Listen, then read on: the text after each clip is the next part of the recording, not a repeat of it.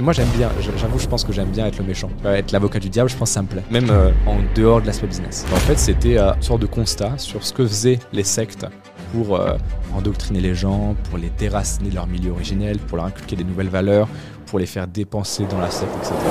Tu vois, tous les monsieur propres d'Internet euh, on ne sait pas comment ils gagnent leur argent, on ne sait pas combien ils gagnent. Donc on voit les lambeaux, les machins, mais on ne sait jamais euh, d'où ça vient, combien ils gagnent. Enfin, c'est très obscur en fait, mine de rien. Moi j'étais en mode, bah alors euh, les salariés, on m'avait dit tout le temps que c'était la, sécurité, le salariat, le job, par excellence, le CDI, c'était génial. vous, êtes, vous êtes chez vous là, vous pouvez pas plus bosser. Puis moi avec mon business ultra risqué, je suis tout à moi qu'est-ce qui se passe. Et, du coup, ça, ça, génère combien à peu près ton, ton agence OnlyFans? T'as une idée, fourchette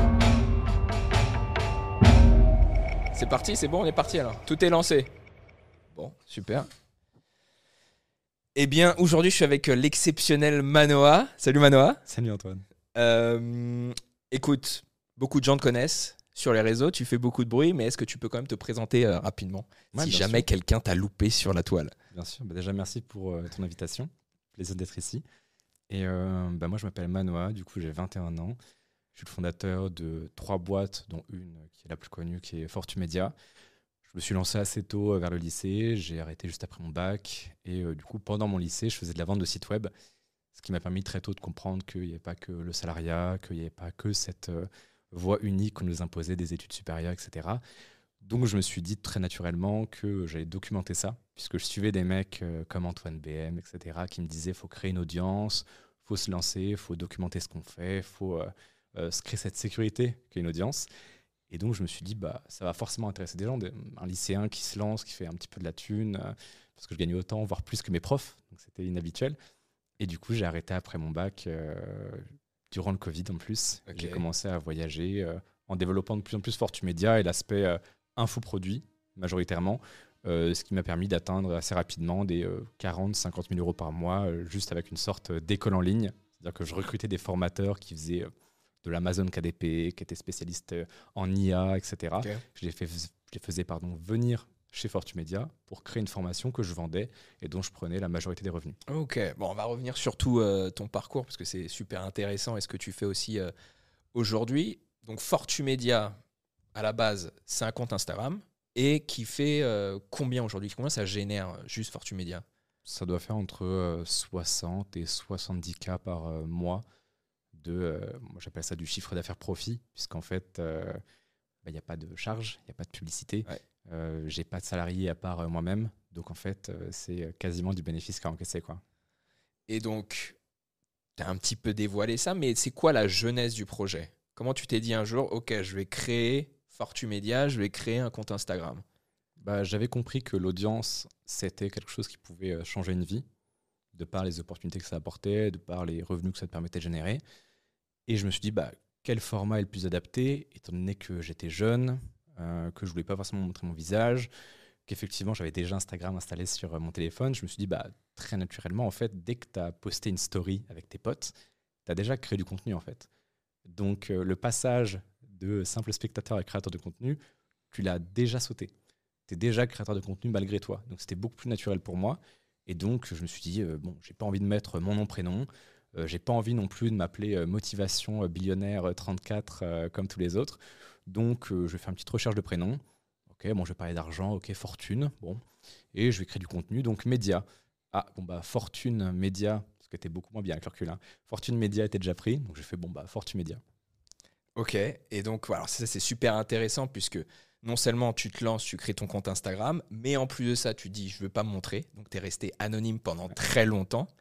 Euh, est-ce qu'on peut dire qu'au début, Fortumedia, c'était euh, finalement une page motivation autour de l'argent et de l'entrepreneuriat euh, et euh, que c'était, je ne sais pas, des, citations, des, des carousels, puis après c'est devenu des reels. c'est quoi l'évolution du contenu que tu as créé là-dessus? L'évolution, au début, c'était du copy-paste. C'est-à-dire que je regardais ce que faisaient les comptes américains. C'était la mode des infographies à l'époque. C'était pas forcément. il y avait beaucoup de citations, évidemment, moi, je voyais que tous les comptes français faisaient que de la citation. Donc d'ailleurs, si aujourd'hui tu remontes, tu remontes les 1800 posts sur Fortumedia, tu peux trouver les, premiers posts. Je suis remonté jusqu'au premier. Hein. C'est vrai? En 16 mai 2019, où eh ben tu dis, euh, je crois que le titre c'était Comment gâcher son argent. Et tu mettais des exemples de comment. Exactement, euh, il y avait six exemples, tout à fait. Et, euh, et, en fait, je me suis dit, bon, bah, tout le monde fait des citations.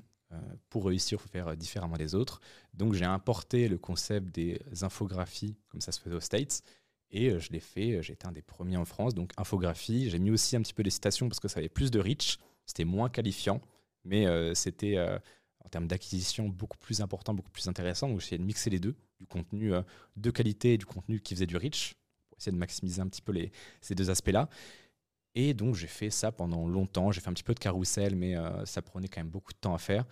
Et au début, je carburais. C'est-à-dire que lorsque j'étais au lycée, donc euh, première terminale, et que j'avais déjà Fortumedia, je balançais du 3, 4, 5, 6 postes par jour. C'est pour ça que je rigole quand les mecs me disent Oh putain, j'ai un CDI, euh, j'ai 35 heures de cours, je peux pas faire un poste. Mec, j'en faisais 6. j'avais la moitié de ton âge. Enfin, arrête, tu vois.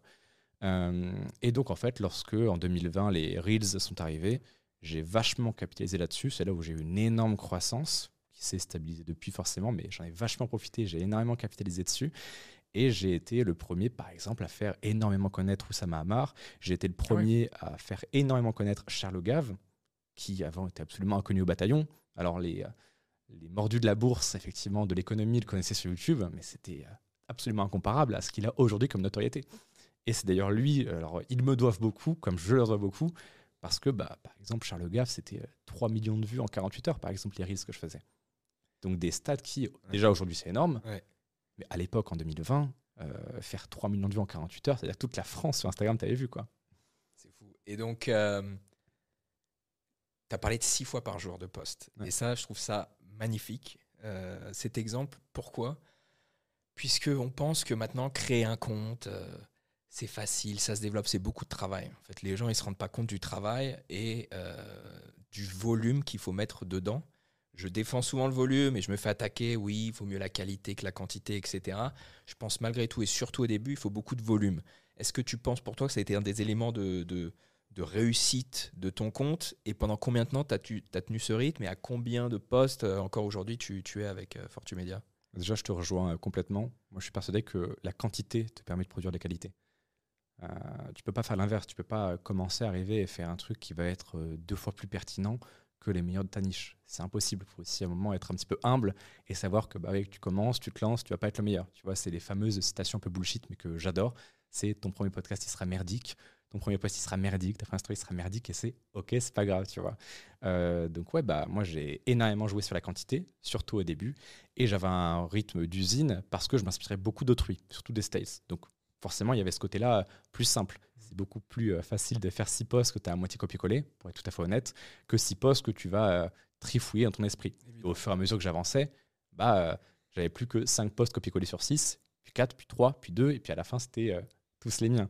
Mais du coup, j'ai tenu ce rythme pendant un an et demi, deux ans, et il n'y avait pas que ça, parce que j'avais aussi compris que l'audience qui est sur les réseaux ne t'appartient pas donc j'avais un podcast à côté. Tu peux regarder pareil sur Vie sur mesure, qui est un de mes podcasts. Il y a des épisodes qui datent de 2019 et tu vas voir qu'à un moment il y avait un podcast par jour. Donc il y a une époque où je faisais 4-5 euh, euh, posts Instagram par jour, 2-3 stories, un email le matin, un podcast le soir. Wow. Donc ça, tu l'as fait très très vite. Euh, au bout de combien de temps tu t'es déjà diversifié sur d'autres plateformes? Quelques mois. Ah ouais. Je me suis lancé vraiment. Enfin, ça a été très rapide parce que j'ai très vite compris qu'il y avait un intérêt à le faire. Je me suis dit, un, l'audience ne va pas me partenir si je reste sur Instagram. Et deux, pour faire de la conversion, Instagram, c'est pas le top. Donc, euh, mieux vaut faire de l'emailing. Et c'était le truc qui était d'ailleurs très en vogue euh, à raison, parce que c'était extrêmement rentable. C'était l'email marketing. Et moi, j'adorais le podcast qui était, euh, qui est d'ailleurs toujours. Hein. le format était le plus chill. Tu peux aller en profondeur des choses sans toutes les, les fioritures, les paillettes. Ce que j'appelle les paillettes. C'est quand même super agréable. Je sais pas si toi aussi t'aimes bien aller en profondeur dans les sujets, je pense. Bien sûr, bien sûr. personnage. C'est quand même vachement agréable de pouvoir euh, déblatérer euh, tes trucs pendant 10 minutes et vraiment apporter de la valeur. pour le coup, je ne dis pas apporter de la valeur en mode je te donne trois conseils de mindset. Non, non, vraiment, je t'explique un concept marketing, je donne des exemples et je te donne des trucs actionnables pour que derrière, tu puisses en faire quelque chose. Et ça, c'était le format podcast qui était le meilleur pour, euh, pour le faire. C'est assez impressionnant puisque souvent, c'est vrai qu'on pense qu'il faut se spécialiser ou vraiment forcer sur une plateforme avant d'essayer d'aller ailleurs, parce que ça demande quand même beaucoup d'investissement, et tu l'as fait assez rapidement, donc ça c'est, beau. Et justement, donc tu as parlé de, tu as compris qu'avec Instagram, ça allait être peut-être difficile de transformer tes vues, tes followers en clients directement. Euh, du coup, à partir de quel moment euh, tu t'es dit, OK, j'ai une communauté, ça commence à grossir ce compte. Maintenant, je veux monétiser, gagner de l'argent avec. C'est arrivé quand et ça a été quoi le cheminement? Le déclic, en fait, c'est lorsque j'ai commencé à avoir des clients pour mes sites web depuis Instagram. Puisqu'avant, en fait, je prospectais sur des groupes euh, Facebook de dropshippers, euh, à des commerçants de ma ville. C'était euh, moi qui allais vers les gens et qui documentais à côté. Je faisais, par exemple, bah voilà, j'ai démarché ce client, ça n'a pas marché à mon avis, c'était pour telle raison, telle raison, telle raison. Donc en plus, c'était vachement concret, tu vois. Euh, donc les gens aimaient beaucoup. Et au bout d'un moment, bah, forcément, tu documentes, tu build in public. En fait, je faisais du build in public sans le savoir. Euh, et puis tu build, tu build, tu build. Et puis au bout d'un moment, tu as un mec qui va dire Putain, mais en fait, ça m'intéresse euh, ce que tu vends. Pas la manière dont tu le vends, mais ce que tu vends, moi, j'aimerais bien l'avoir. Bah écoute, c'était le prix. Ok. Et les mecs bégayaient beaucoup moins lorsque j'envoyais mes factures que des mecs que je démarchais. Donc je me suis dit Mais attends, en fait, là, l'audience, elle est beaucoup plus convertibles, convertissables, euh, que des mecs euh, que je vais démarcher. Et là, j'ai eu ce petit déclic de me dire, mais attends, en fait, ça commence déjà à être un actif à peine quelques mois après que je me sois lancé. Et donc là, ensuite, j'ai testé des choses, j'ai testé un petit peu de coaching, j'ai testé euh, mon premier produit digital en novembre 2020, novembre 2019, pardon. donc ça faisait quoi Un an que tu avais lancé ton compte euh, Fortumedia Non, novembre 2019, donc ça faisait... ah, novembre 2019, ouais, donc quelques mois, six mois. 4-5 mois, ouais, c'est ça. Ok. et donc, tu as testé plusieurs choses, mais tu as vendu tes sites web grâce à ça. Mais le déclic et le fait que tu aies choisi principalement de vendre des produits digitaux ou de la formation, il est venu comment? C'est une anecdote euh, qui fait vachement storytelling bullshit, mais qui est, vrai. Euh, c'est pas pour rien hein, que les storytelling se ressemblent, c'est qu'en fait on est des êtres humains, on fonctionne assez pareil, donc forcément il y a des patterns qui, euh, qu'on, peut, qu'on peut déterminer. Et moi c'était le cas, c'était un après-midi où je cherchais des contenus à faire, etc. je regardais une énième vidéo sur la création de contenu, l'infoproduit qui m'intéressait beaucoup, de par les marges, de par l'effet euh, scalable. Parce que tu crées un produit une fois, tu le vends 20 000 fois. Enfin, moi, j'étais, j'étais omnibulé par ça. Quoi. Je disais, attends, mais moi, là, je vends un site web, il bah, faut que je le crée, il faut que je le délivre. Ensuite, le mec, il n'est pas content, donc il faut que je fasse les modifs qu'il me demande, etc. c'est chiant, ça demande du temps. Bon, voilà. Je me dis, mais attends, là, c'est comme si je crée un petit site web que je pouvais vendre à 25 000 personnes. C'est génial. Et donc, une après-midi, peu comme les autres. Je me souviens, il y avait des invités qui venaient le soir. Tu vas voir pourquoi je dis ça, ça a une importance. Euh, je me suis dit, bon, bah écoute, ça fait 3-4 euh, semaines que je suis passionné par un sujet, c'était les sectes. Je sais pas pourquoi, moi, des fois, j'avais des périodes d'obsession. Ça, ça, arrive souvent, créateur de contenu, tu sais, des lubies un peu qui te tombent dessus, et pendant un mois, tu es focus sur un truc, je sais pas pourquoi, mais voilà. Et donc, j'avais bouffé des documentaires, des machins, et euh, bah, je le regardais de manière égoïste. C'est-à-dire, bah, qu'est-ce que je peux en tirer en termes de marketing? J'avais pris plein de notes, et je relis la note, et je fais, mais en vrai, ça, ça fera un bon contenu, mais c'est un contenu qui est, gros, quoi. Enfin, est-ce que je fais une vidéo YouTube? Est-ce que je fais un long podcast? Ça va me prendre 1h30. Et je me dis, bah, au pire, je fais un, gros podcast. Et puis, si j'en suis vraiment fier, je le vends. Et donc, je fais un podcast de peut-être une heure et demie, euh, deux heures, que je coupe en plusieurs parties avec euh, une mind map que j'avais fait pour pouvoir me repérer. C'est un truc que je faisais pour mes podcasts gratuits. C'est une petite mind map euh, tranquille. Sauf que là, c'était une mind map qui était devenue quand même assez grosse. J'avais fait quatre épisodes de podcast je me dis, bon, est-ce que je le fais gratuit? Mais là, c'est quand même abusé, quoi. C'est les résultats de 4 mois, de, enfin 4 mois, 4 semaines, pardon, de travail, de recherche, etc. Je me suis dit, bah, moi, j'ai envoyé mes emails avec Podia. Ouais. Donc, je me suis dit, en fait, pareil, la passerelle était, était mince. Tu vois, la frontière était très fine. Donc, je me suis dit, bah, je le mets en produit, je le mets, euh, je sais pas, à 100 euros. Et puis, je fais une petite promotion ce soir. Et je le, je le vends à 49, je crois, de mémoire. Et du coup, euh, bah, j'ai fini de tourner et c'est déjà terminé parce que je faisais pas de montage ni rien. Donc, je mets la mind map, je mets mes 4-5 audios, euh, je mets un petit truc FAQ en mode si tu as une question, n'hésite pas. Je le mets à 100 euros, je fais une petite page de vente très rapide et ensuite je fais les coupons de réduction, je fais le prix, je copie-colle ma page de vente, je l'envoie en mail. Et ça, j'avais, je l'avais fait en 4 heures, tu vois, juste avant que les invités arrivent. J'avais cette deadline, tu vois. Je me suis dit, je le fais en 4 heures, terminé. Et puis, ça vend pas, c'est pas grave, j'aurais testé. Et donc, je viens, euh, je termine juste à temps, mais limite, ça fait cliché quand je le raconte, tu vois, mais je termine juste à temps. Et je descends, bonjour, on, on, tape la bise, etc. Et la première vente, je me dis, bon, bah, trop bien, enfin, génial, c'est incroyable, ça marche, quoi. Une fois de plus, tu vois, c'est comme la première vente en dropshipping, c'est, oh putain, même ça, ça marche, quoi, trop bien. Tac, ça va, là, paf, deuxième vente. Et en fait, ça continue comme ça, et j'ai fait 500 euros dans la journée, enfin, dans la soirée, quoi. Et là, ça te fait un déclic énorme parce que j'avais vendu pour 500 euros et j'avais rien à délivrer ensuite. c'est magnifique. C'était délivré automatiquement et je pouvais revendre le même produit. Et là, je me suis dit, bah, attends, mais on peut faire ça avec tout tous les sujets. on apprenait quoi avec la, cette formation sur la, secte? Bah, En fait, c'était euh, une sorte de constat sur ce que faisaient les sectes pour euh, endoctriner les gens, pour les déraciner de leur milieu originel, pour leur inculquer des nouvelles valeurs, pour les faire dépenser dans la secte, etc. Et je disais, bah, voilà ce qui est, et voilà maintenant comment vous voulez l'utiliser dans votre euh, activité actuelle. Et je vous donnais un exemple à chaque fois. Si c'est un produit physique, vous faites ça. Si c'est un produit, vous faites ça. Si c'est un, service, vous faites ça, etc.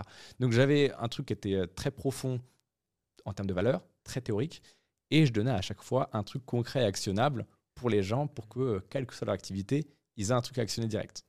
Magnifique. Et ce qui est marrant, c'est que des fois, j'avais carrément oublié que cette formation était en petit upsell, genre à 17-27 euros euh, dans mes programmes que je vendais il y a encore 6-7 mois.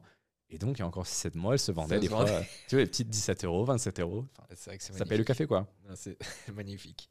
Euh, on va revenir sur les formations ensuite, mais toujours sur Fortumedia, euh, tu t'es lancé de façon anonyme. Tu montrais pas ton visage, tu as créé ce compte grâce à ça. Et c'est vachement une, une, croyance limitante euh, qu'ont la plupart des gens, c'est qu'on ne peut pas faire du personal branding, peut pas se lancer sur les réseaux sans se montrer, même s'il y en a beaucoup qui, qui, le souhaitent, beaucoup pensent que c'est, c'est impossible. Euh, par rapport à ça, j'ai plusieurs questions. Pourquoi tu avais fait ce choix? Et euh, comment tu as réussi à fédérer une communauté sans tu vois, devoir se montrer ou même montrer son intimité, sa vie privée, parce qu'on a l'impression aujourd'hui qu'il faut tout partager bah, au début, c'était plus une contrainte qu'autre chose, puisque euh, j'étais jeune, j'avais pas forcément envie de me montrer, de mélanger vie pro et perso. Euh, je savais pas si j'allais faire ça toute ma vie non plus. Donc, j'avais pas envie de m'investir, euh, d'investir mon image, tu vois, de mettre euh, mon personal branding, mon nom, mon prénom, mon visage dans la balance. Donc, au début, c'était plus une contrainte qu'autre chose. Je voulais pas montrer, donc bah, j'ai fait autrement. Par exemple, je faisais des stories où je donnais de la valeur, c'était vraiment des conseils concrets, on allait en profondeur, et il y avait ma voix derrière. C'était une vidéo, tu pouvais lire et tu pouvais mettre le son et t'entendais ma voix qui te parlait. Et donc ça, ça crée énormément de liens parce qu'encore une fois, personne ne le faisait. Il y en a quelques-uns qui l'ont fait après, qui ont copié le concept euh, parce qu'il était très bon pour le coup. Et euh, au bout d'un moment, du coup, oui, j'ai révélé mon visage, mais il y a quelques mois à peine. Et en fait, en, de 2019 à 2023, donc 3-4 euh, ans quand même, mine de rien, j'ai fait plus d'un million sans montrer mon visage parce que en fait, je, je contrebalançais le fait qu'il n'y ait pas la confiance du visage par énormément de témoignages, par du contenu quotidien, par euh, des messages vocaux aussi. Je parlais de moi, enfin, je parlais de ce que j'aimais, de qui j'étais, j'avais des conseils, je faisais un peu d'humour. Donc il y avait un humain, il y avait juste euh, pas le visage de l'humain. Euh, donc il y avait plein de facteurs de confiance, il n'y avait juste pas celui effectivement qui fait douter les gens, le truc du visage. Et ça m'a pas empêché d'avoir plus de 3000 clients avec ça. quoi. Ah, c'est magnifique. Et alors du coup justement, qu'est-ce qui s'est passé pour que c'était en mai dernier. Euh, tu, enfin, tu te montres euh, qui tu es, tu montres ton visage? Bah, le déclic, c'est un mec qui m'a reconnu dans le train. J'étais, euh, j'allais à Poitiers. il a reconnu ta voix? En fait, il était à côté de moi. Donc moi, j'étais évidemment, j'avais cette bulle de confort aussi de me dire personne ne me connaît. Tu vois, t'as pas cette pression un peu de pouvoir te faire reconnaître dans la rue et c'était très agréable. Et donc, je me souviens, j'étais avec ma petite Volvic fraise. J'étais en train de regarder une vidéo YouTube, pas du tout pro, etc. Donc vraiment, c'était le dernier moment où tu aurais voulu qu'on te reconnaisse, quoi. Euh, et du coup, j'étais dans, dans, le train. Et à un moment, j'ai sorti euh, Instagram et il y avait le Fortu Media. on me tape sur l'épaule et c'est un mec qui fait Excuse-moi, euh, c'est toi, Manoa? Je, Oui. Enfin, tu vois, du coup, la discussion s'entame. Et du coup, le mec m'a reconnu parce qu'il a jeté un coup d'œil, il a vu Fortu Media et puis c'est avéré qu'il me suivait. On a eu une discussion qui était ultra agréable. Et le mec, en fait, 3-4 jours plus tard, déjà, discussion géniale, trop content, tu vois, bon, très bien. Il m'envoie un message juste ensuite. Il me dit ah, Trop content de t'avoir rencontré, euh, génial ce que tu fais. il avait une exclue en plus là. Ouais, voilà, c'est ça. lui, il était trop content aussi. Euh, et trois, quatre jours plus tard, il m'envoie un message. Il m'a dit euh, Ouais, tu sais, quand tu m'as parlé du séminaire, ça m'a vraiment hypé. je vais prendre ma place. Facture, place, 3000 euros. Et je me suis dit Mais attends, c'est à ce point un facteur de confiance, le visage, etc. Et donc là, en fait, je me suis rendu compte que oui, peut-être, si j'avais montré mon visage pendant trois ans, j'aurais peut-être pu faire plus. Mais pareil, avec des si, on, on mettrait en bouteille. et euh, le fait est que même si à la base c'était une contrainte de ne pas montrer mon visage, je l'ai rapidement tourné en ma faveur et j'en ai vachement joué, tu vois. Avec euh, dans mes mails, par exemple, je disais euh, voilà, tu ne sais pas qui je suis, ça se trouve, tu étais dans le train aujourd'hui et j'étais juste derrière toi. Tu sais, je, jouais vachement cette culture du mystère. Et ce côté un peu sexe, ce côté mystérieux, le, le, côté sulfureux de Fortumedia avec des business comme OnlyFans. Et en fait, ça s'emboîtait plutôt bien. Donc moi, je ne pense pas que ça m'ait desservi de ne pas le montrer, tu vois. Au contraire, parce qu'en plus aujourd'hui, c'est une de mes preuves de malade. Enfin, pouvoir dire j'ai fait le mon premier million en infoproduit sans avoir montré mon vrai. visage, Magnifique. ouais. c'est tarif, personne euh, l'a fait en France. Ou très peu, en tout cas. Et encore moins à 18-19 ans. Non, non, c'est un, espoir pour, euh, pour beaucoup de personnes, ça c'est sûr. Mais donc, du coup, oui, le fait quand on ne montre pas son visage, peut-être que les gens se disent ah, c'est peut-être une arnaque, un scam, etc. Comment est-ce que tu as, des conseils ou comment vraiment gagner la confiance pub, du public ou d'une communauté sur Instagram ou même les autres réseaux? Est-ce qu'il y a des piliers selon toi ou des choses euh, vraiment qui font que, ok, vous ne me voyez pas, mais vous pouvez avoir confiance en moi? Bah, je pense que quand tu obscurcis une part, faut vachement mettre en lumière une autre. Il faut arriver à contrebalancer. Donc, par exemple, moi, j'étais en mode bon, bah, je veux pas ça, je veux pas montrer mon visage. J'ai conscience qu'effectivement, vous allez être un petit peu en mode bah, ouais, mais pourquoi? T'assumes pas T'as peur Donc, je comprends, c'est juste, voilà, je donnais mes raisons évidemment, j'expliquais pourquoi. Euh, donc, j'ai contrebalancé par exemple avec euh, un Trustpilot. Avec, euh, enfin, je suis le mec le plus transparent du monde sur mes revenus par exemple. Tous les mois, je balance mon chiffre d'affaires. Qu'il soit moins bon, qu'il soit très bon, que ce soit pas la meilleure période, peu importe. Je montre mon chiffre d'affaires, tout le monde sait combien je gagne, comment est-ce que je le gagne, parce que je mets la répartition sur mes revenus. Et ça, c'est un truc que personne ne fait. hein. Tu vois, tous les monsieur propres d'Internet, euh, on ne sait pas comment ils gagnent leur argent, on ne sait pas combien ils gagnent. Donc, on voit les lambeaux, les machins, mais on ne sait jamais d'où ça vient, Ouais. combien ils gagnent. Enfin, c'est très obscur, en fait, mine de rien. Et, et du coup, les gens, de manière assez contre-intuitive, ils avaient plus confiance en moi, qui était ultra transparent là-dessus, et qui leur disait, bah voilà, les gars, c'est ma vie privée, j'ai pas envie de me montrer. Plutôt qu'un gars qui est en mode, ouais, regardez tout, voilà, je vous montre tout. Tu sais, c'est limite suspect. C'est comme un mec qui va te répéter, euh, moi, j'en pas les gens, hein, moi, je suis honnête. Moi, c'est ce que je vends, c'est vraiment, c'est pas un mauvais produit, hein, pas du tout. Je suis vraiment honnête, hein. je, je suis, je- je- c'est pas une arnaque. Tu sais, c'est ultra suspect. Euh, donc euh, ces mecs-là, en fait, puisque c'était aussi associé le fait de, de trop montrer, euh, de se mettre en avant les photos, etc., puisque ça commençait à être mal vu, bah moi j'en jouais aussi, tu vois. Puisque je contrebalançais avec des arguments que personne n'avait le courage d'utiliser. Et je disais, bah voilà, c'est pas parce qu'eux ils montrent leur visage qu'il faut les croire. La preuve, moi je te montre mes chiffres, j'actualise le Stripe devant toi, euh, je te montre mes témoignages clients, etc. Euh, je te parle tous les jours, je te fais des retours en message vocal, parce que pareil, je répondais à tout le monde individuellement par message vocal. Tu vois, je contrebalançais vachement. J'avais conscience que fallait arriver à, à faire en sorte que ça soit pas un poids de pas montrer. Donc de l'ultra transparence finalement, sauf sur le fait de te montrer. Et en plus de ça, tu prenais soin de ta communauté du coup. Parce que Ouais, si tu répondais à chaque DM, tu étais là, les commentaires, ça, ça donne confiance. On va dire, c'est Ouais. la personne, il se fout pas de nous, il vraiment il care quoi. Donc ça, c'est euh, c'est intéressant. Euh, et, et donc, tu avais 19-20 ans, Fortu Media, tu as lancé ta première formation. Euh, Il y a beaucoup de gens qui osent pas se lancer parce qu'ils sont pas forcément experts dans un domaine. Ils ont un problème de légitimité ou autre. Euh, toi, tu n'as jamais eu ce problème par rapport à ça, de se dire, tiens, je vais lancer une formation là-dessus, là-dessus, là-dessus. Euh, Peut-être que j'ai pas beaucoup d'expérience, mais c'est pas grave. Est-ce qu'il faut lancer une formation quand on est un expert, quand on est en train d'apprendre quelque chose Euh, Comment tu, tu te situes par rapport à tout ça? Moi, je me suis jamais prétendu expert de quoi que ce soit, à part récemment, par exemple, sur euh, des points comme le copywriting. Je pense, voilà, ça fait 4 ans que je le fais. J'ai fait un 1,5 million, ça va, je peux, je peux prétendre quand même être, bon, tu vois. Mais à l'époque, c'est pas du tout le créneau que je prenais. Voilà, justement, en fait, on en revient au truc de transparence, d'honnêteté. J'avais plus une position de passeur de savoir, un petit peu euh, jeune, fougueux, qui vient découvrir la chose, mais qui en joue, tu vois. Et je disais, bah, par exemple, voilà, j'étais pas un expert en email marketing, je le faisais pas encore il y a six mois. Là, je viens de découvrir, je viens de tester, j'ai rencontré tel problème, tel problème, tel problème, et je les ai résolus. Voilà mes premiers résultats. Si toi ça te parle, ça te plaît, et tu veux répliquer ces euh, premiers résultats que j'ai pu avoir dans ton business, bah voilà, j'ai fait une formation. Je suis pas un expert, mais juste j'en sais un peu plus que toi. Et c'est un truc que je dis tout le temps à mes élèves. Et puis tu euh, viens d'apprendre, tu étais honnête avec ça, C'est tu ça. vois. il n'y a pas besoin d'être un expert, il y a juste besoin d'en savoir plus que ton client, tu vois. Ouais. C'est pas parce que tu, tu vends un site web qui est en fait simple à faire euh, que tu es un arnaqueur. Si ton client euh, ne sait pas le faire, qu'il te parle à toi parce que bah, il a vu que tu étais capable de le faire et que vous vous accordez sur un prix qui est, honnête, qui est décent, que tu n'es pas en train de lui mettre une quenelle, il n'y a rien de malhonnête, quoi.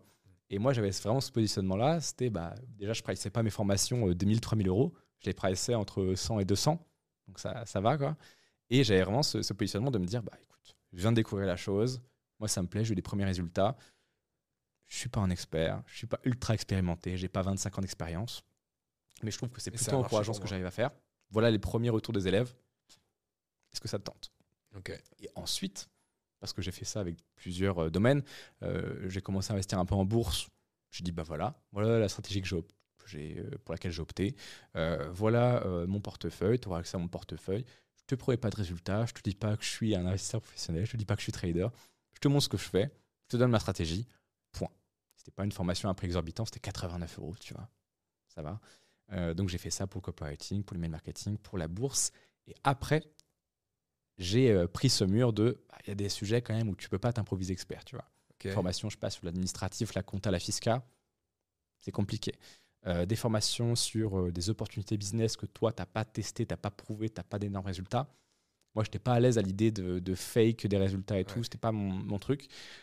Donc je me suis dit, bah, comment je fais? Parce que là, c'est dommage, j'ai une audience qui veut faire ça moi, je sais lui vendre, mais je peux pas délivrer, quoi. Ce qui est quand même embêtant, tu vois. Donc, est-ce que euh, je fais l'arnaqueur de Dubaï et puis que je m'en fous?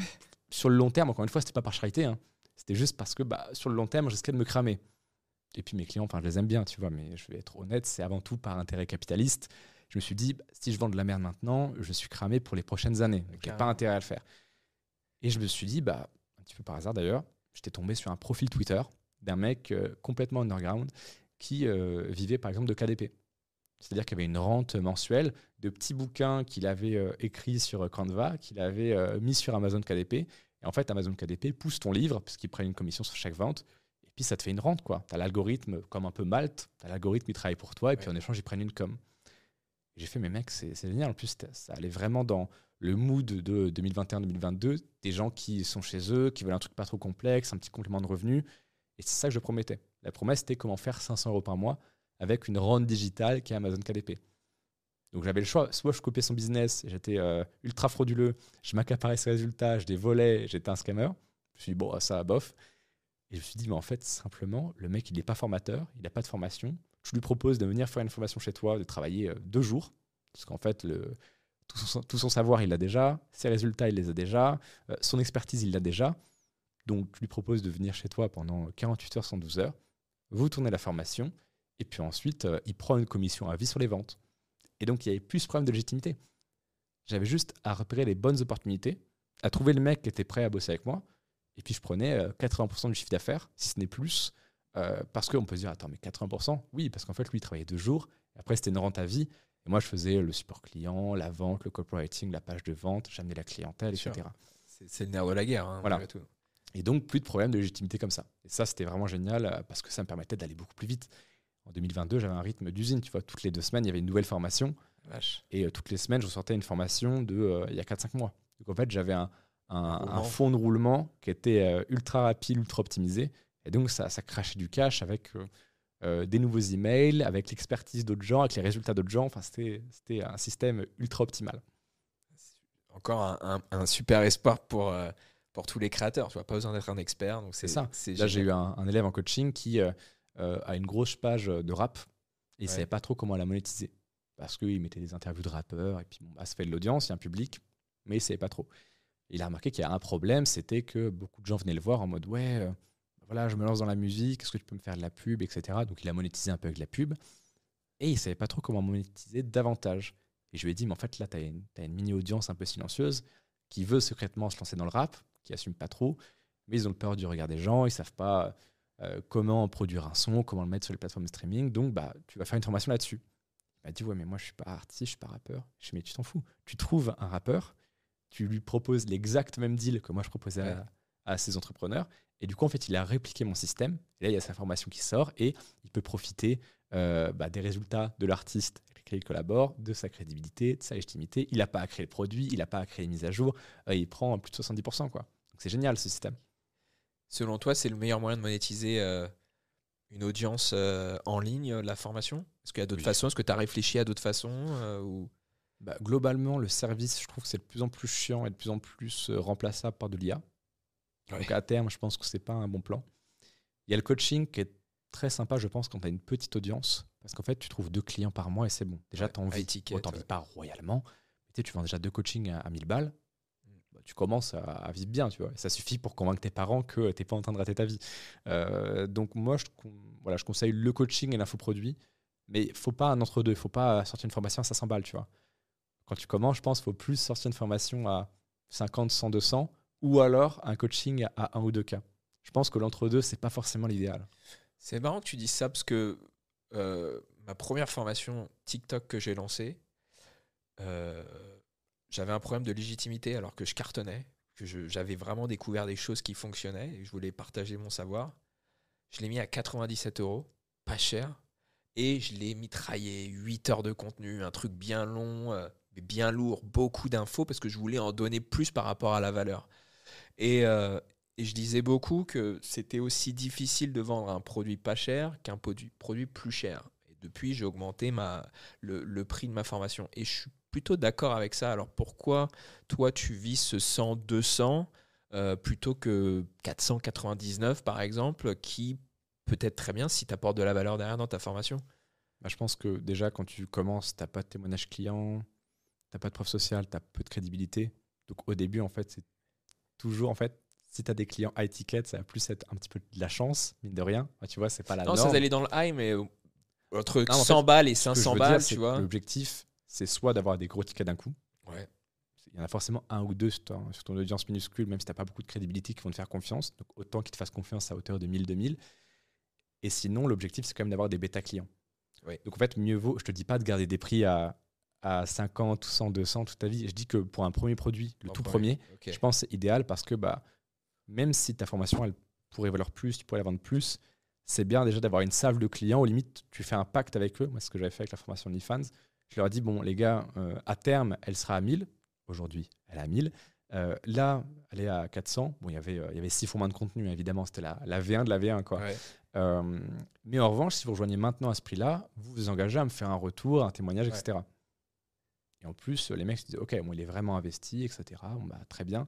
Et, euh, et du coup, c'était génial parce que j'ai pu me lancer sur un tout nouveau marché dans lequel je n'étais pas trop crédible, pas trop légitime, parce que c'était en plus très nouveau en France. Et euh, ce- ce- cette idée, ce concept de prendre des bêta clients, ça m'a permis tout de suite d'avoir de la légitimité, de la crédibilité, ce qui m'a permis d'augmenter mes prix juste après, tu vois. Mais malgré tout, il faut quand même amener de la valeur parce que les gens vont te Ah, faire bien un, sûr, mais un- évidemment, tu oui, vois, évidemment. bêta client, s'ils Oui, donnent- oui. font un testimonial, faut Ah qu'ils ont des résultats. Donc c'est quoi qu'il arrive, il y a comme, comme quelque chose de, de- de bon derrière. Euh, tu parles du coup de cette stratégie de lancer plein de petites formations euh, sur plein de domaines, pas trop chers. Euh, et en face, tu as une autre école de personnes qui vont lancer une formation peut-être un petit peu plus chère, on va dire 500, 800 balles, mais qui est entre guillemets mise à jour à vie. Et ils vont continuer de rajouter des modules euh, sur euh, la même chose, sur d'autres univers, etc. C'est quoi euh, Enfin, toi, ta stratégie, elle a été définie, mais euh, qu'est-ce que tu penses de l'autre côté du coup? Bah, déjà, moi, je suis passé dans cette école récemment, l'école du monoproduit, c'est-à-dire la grosse formation qu'on vend, revend, revend, avec la formation OnlyFans. Et euh, déjà, je pense que ça aurait pas du tout été la bonne idée pour moi ou la bonne chose à faire de faire un, un énorme produit, un énorme programme dès le départ en lançant, etc. Ouais. Parce que compliqué à vendre, parce que manque de légitimité, parce que grosse pression. Tu vas te sortir une formation, de se dire putain, le mec en face des bourses, 1000 balles pour une formation, tu vois, faut que ça soit fat derrière. Euh, donc j'étais vachement plus euh, confortable à l'idée euh, de lancer des petits produits, etc. Ça m'a permis aussi de beaucoup me diversifier, d'emmagasiner énormément de data, parce que du coup j'ai vendu plus de 30 produits, mine de rien, en make money, donc je sais ce qui marche, je sais les formulations qui marchent mieux que les autres, etc. Ça m'a permis aussi bah, de voir voilà, ce qui marchait, ce qui marchait pas, d'avoir beaucoup de résultats, beaucoup de légitimité, etc. Par contre, c'est vrai qu'au bout d'un moment, j'ai eu un, un problème majeur de je suis qui, de positionnement. Parce que quand tu fais plein de petites formations et que bah, j'étais une sorte d'école en fait, avec euh, du KDP, de l'IA, de l'affiliation, de l'emailing, du Instagram, les gens, s'ils peuvent pas te résumer en une phrase, tu n'existes pas. Tu vois, t'as- ton personal branding est 6000 fois moins fort. Donc je me suis dit, bon, c'est c'est dommage, je suis le mec de rien, tu vois.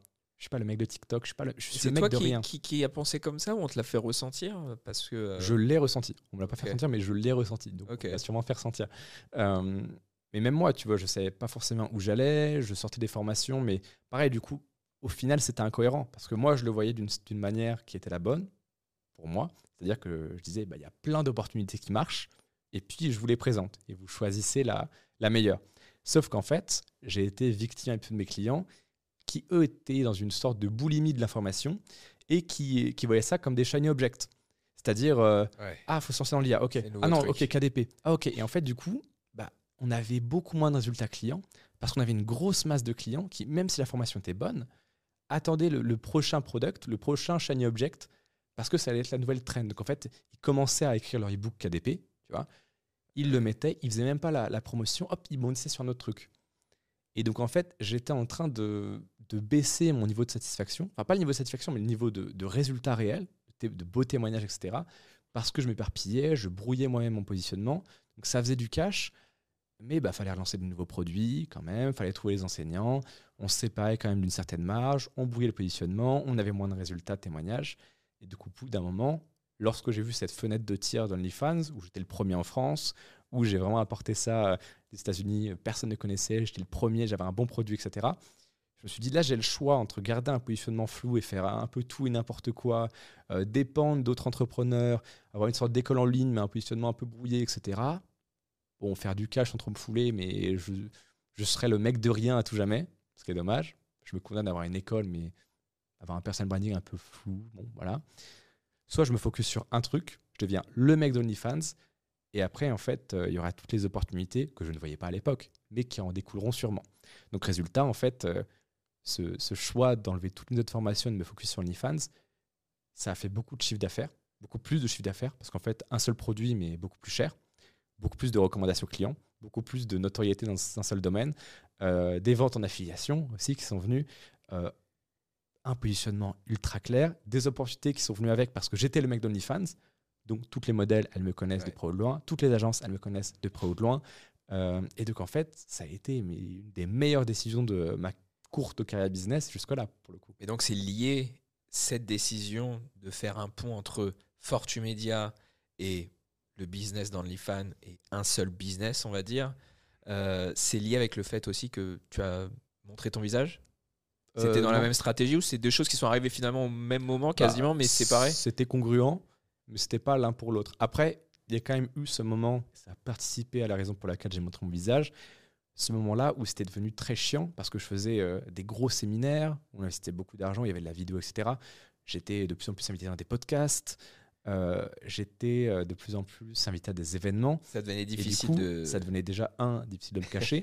et deux, je comprenais à quel point je loupais des opportunités. Quand le mec m'a reconnu dans le train et a pris sa place pour le séminaire euh, le lendemain ou le surlendemain, je dis mais merde, en fait, attends, juste. là, il m'a rencontré en vrai, il a vu mon visage. Il y a eu 3000 euros de vente qui sont venus juste après, juste parce que le mec a été rassuré de me voir.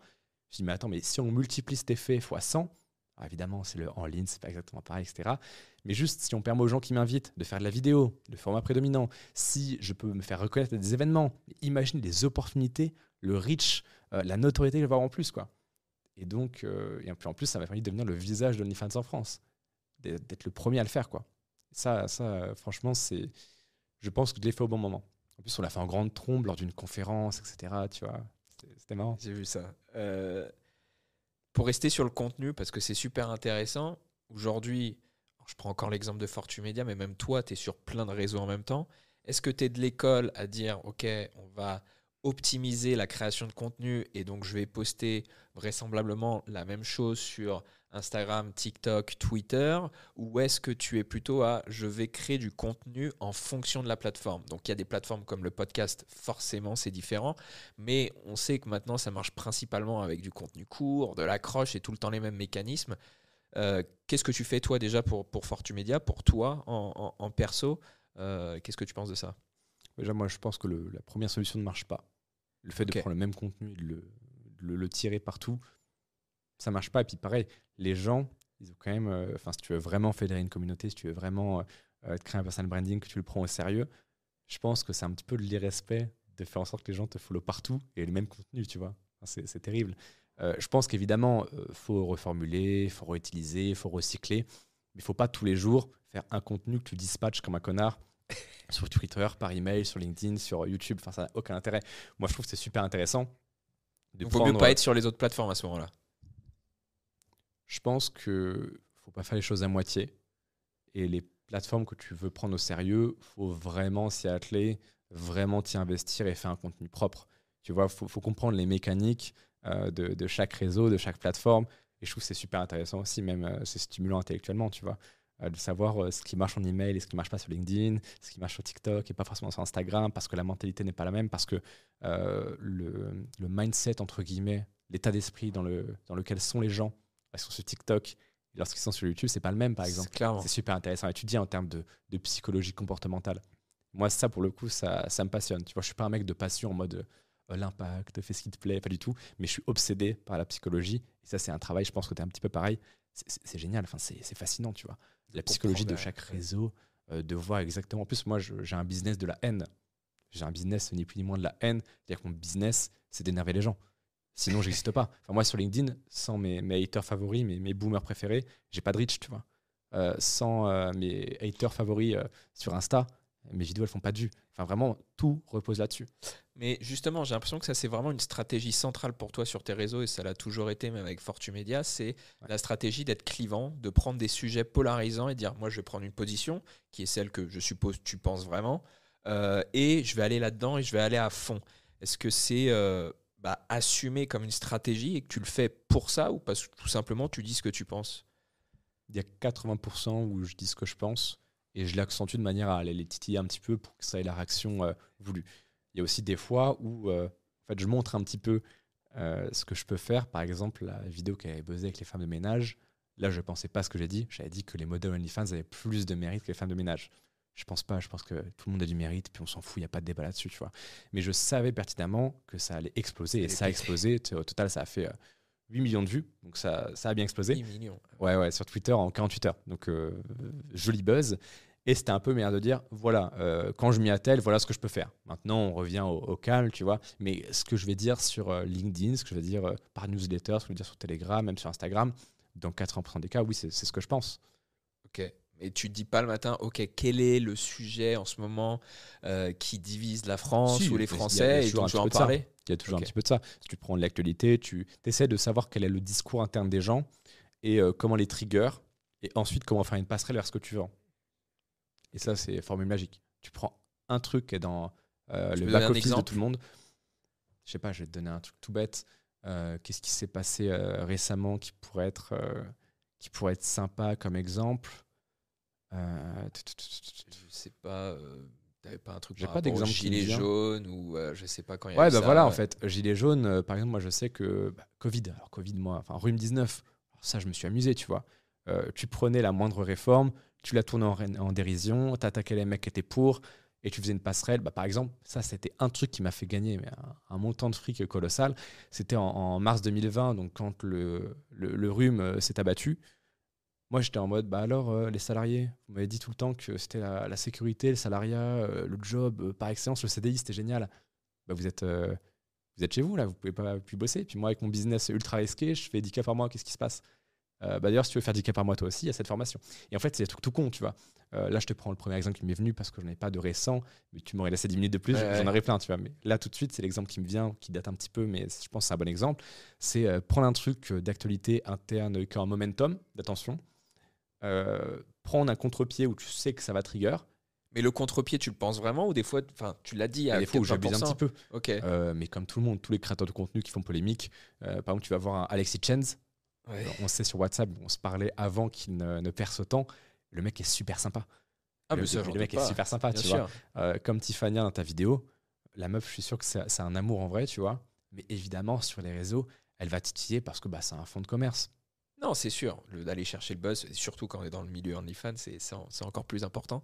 Euh, mais malgré tout, et je j'en parle beaucoup sur TikTok et sur les autres réseaux, où de clivant, prendre position, c'est important, mais il y a des gens pour qui bah, ils sont pas trop comme ça. Moi, par exemple, je sais que euh, j'ai des opinions, j'ai des idées que je peux exprimer, mais j'ai pas toujours un côté ultra clivant sur un truc. Souvent, je comprends plutôt les deux côtés du spectre, et je peux te comprendre toi, et je peux te comprendre l'autre, et je suis un peu au milieu.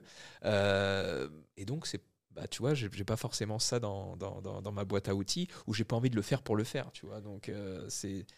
C'est pour ça que je veux, je force pas les gens, Mm. ou en tout cas je les pousse pas trop à dire si c'est pas vous, le faites pas non plus. Oui, ça peut marcher. Si vous avez un sujet, vous êtes passionné, dites-le, faites-le savoir, mais allez pas chercher forcément uniquement ça pour, pour le buzz, tu vois. Toi, le fait que peut-être tu as des opinions ancrées ou Mm. tu arrives bien à le tourner, tant mieux, mais je suis pas sûr qu'il fasse le. Faut, faut, faut pousser à tout le monde, tu Ça vois. dépend de l'industrie. Ouais. Un mec euh, qui vend, euh, je sais pas, une formation sur euh, comment faire son potager autonome, un truc qui est super sympa, tu vois. Ouais. un petit PDF à 47 euros pour savoir comment euh, créer son potager, Ouais. le faire grandir, euh, quoi planter, comment l'entretenir. Ce qui est génial. Je pense pas qu'il a intérêt à prendre des positions controversées sur le rhume, tu vois. ni sur euh, quelques, quelques autres sujets euh, sociétals que ce soit. Je pense que ça n'a pas d'intérêt. Je pense que quand tu es dans un business de l'influence comme le mien, en plus ton fonds de commerce, c'est la controverse, c'est super intéressant. Tu vois, Alexis Chance, demain, il dit euh, Ah oui, bon, bah, t'as la flemme, bon, bah, c'est pas grave, mon petit, ça arrive à tout le monde. Euh, c'est vrai qu'on peut pas tout le temps être motivé. C'est nuancé, euh, mais ça vend pas. La nuance sûr. ne vend pas. C'est factuel. Alors, c'est triste, c'est tout ce qu'on veut. euh, C'est comme le fait de dire Oui, mais OnlyFans, ça repose sur la misère sexuelle, le machin. Oui, non, mais en fait, le, le monde, c'est pas les bisounours, quoi. Non, on est Donc, puis, au bout d'un moment, il y a, il y a des choses, c'est des faits. Bon, bah, est-ce que c'est triste, est-ce que c'est machin? Moi, je prétends pas avoir la, la sacro-sainte morale. euh, j'ai raison, j'ai tort, je m'en fous. C'est comme ça. Maintenant, moi, je choisis d'en profiter. Si tu choisis de pas en profiter, c'est OK. Si t'aimes pas ça, c'est OK. Si t'es pas d'accord, c'est OK. En fait, moi, je m'en fous. Euh, mais moi, j'aime bien. J'avoue, je pense que j'aime bien être le méchant. Euh, être l'avocat du diable, je pense que ça me plaît. Même euh, en dehors de l'aspect business. Je pense que c'est un trait de ma personnalité aussi. Je pense pas que tu l'es. Enfin, tu fais pas exprès, euh, juste tu penses des choses. Et Là, après, j'ai un petit côté quand même. J'ai un petit côté où j'aime bien. t'aimes bien défendre un petit peu le. J'aime bien le- prendre le contre-pied de, de l'opinion générale et de me dire Hum, comment je peux, dépenser, je peux défendre ça? Bon, surtout quand ça me profite, évidemment. Euh, mais euh, je trouve que déjà l'exercice intellectuel est intéressant. L'exercice rhétorique est super intéressant.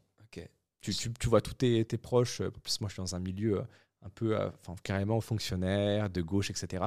Euh, moi c'est un plaisir au repas de famille de me dire bon bah alors comment on va les trigger et comment on va développer un argumentaire béton puisque mon père d'ailleurs est très très à gauche mais est un, est un très bon débatteur, tu vois, il est très cultivé. Et moi Ça, du coup euh, chaque repas où ça part un petit peu en live, c'est un exercice de rhétorique qui est mais, ultra apprenant quoi. C'est Ah un bah, plaisir. Clair. Et donc aujourd'hui, je sais que je suis capable de défendre euh, l'un comme l'autre, c'est-à-dire deux positions fondamentalement opposées. Je peux les, les défendre avec la même ardeur, juste pour l'exercice.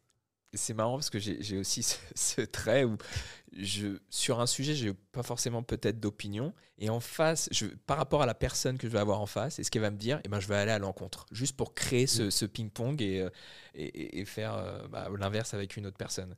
Euh, ok, ça c'est intéressant. J'avais une question que j'ai oubliée. Euh,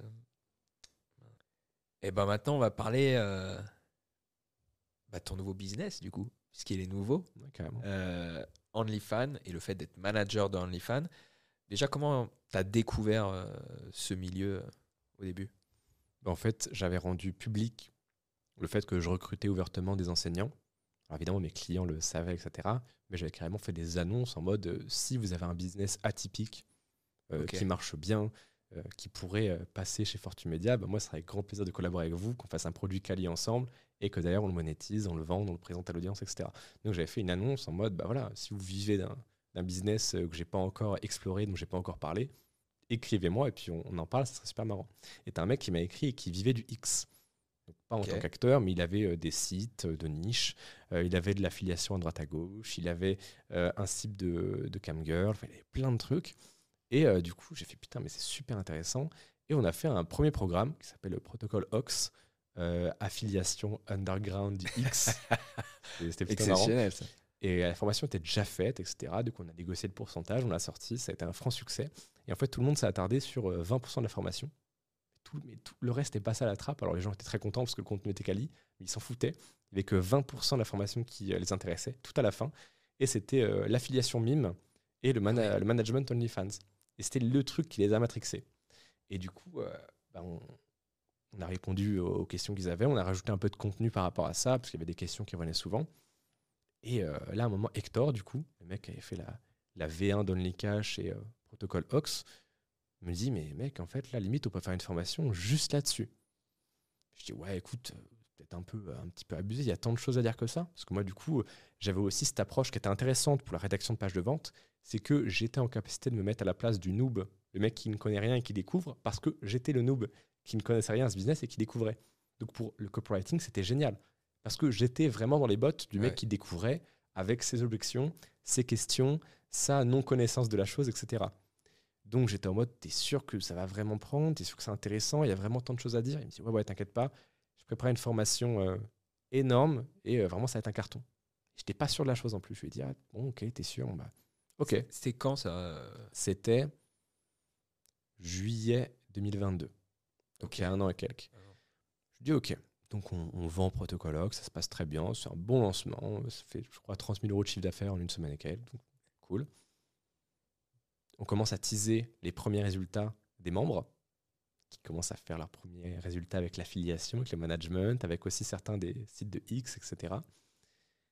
Une semaine plus tard, Hector me dit c'est bon, j'ai terminé. Je reçois un fichier plusieurs gigas. Il a fait une formation énorme. Et moi, je lui avais dit bon, bah, la petite formation, on la vendra à 100 balles, pas plus. Et là, je vois le truc qui est énorme. Je fais non, on peut pas vendre ça à 100 balles. Enfin, le truc vraiment était ultra quali, c'était génial. C'était, je l'ai vu, j'ai fait waouh.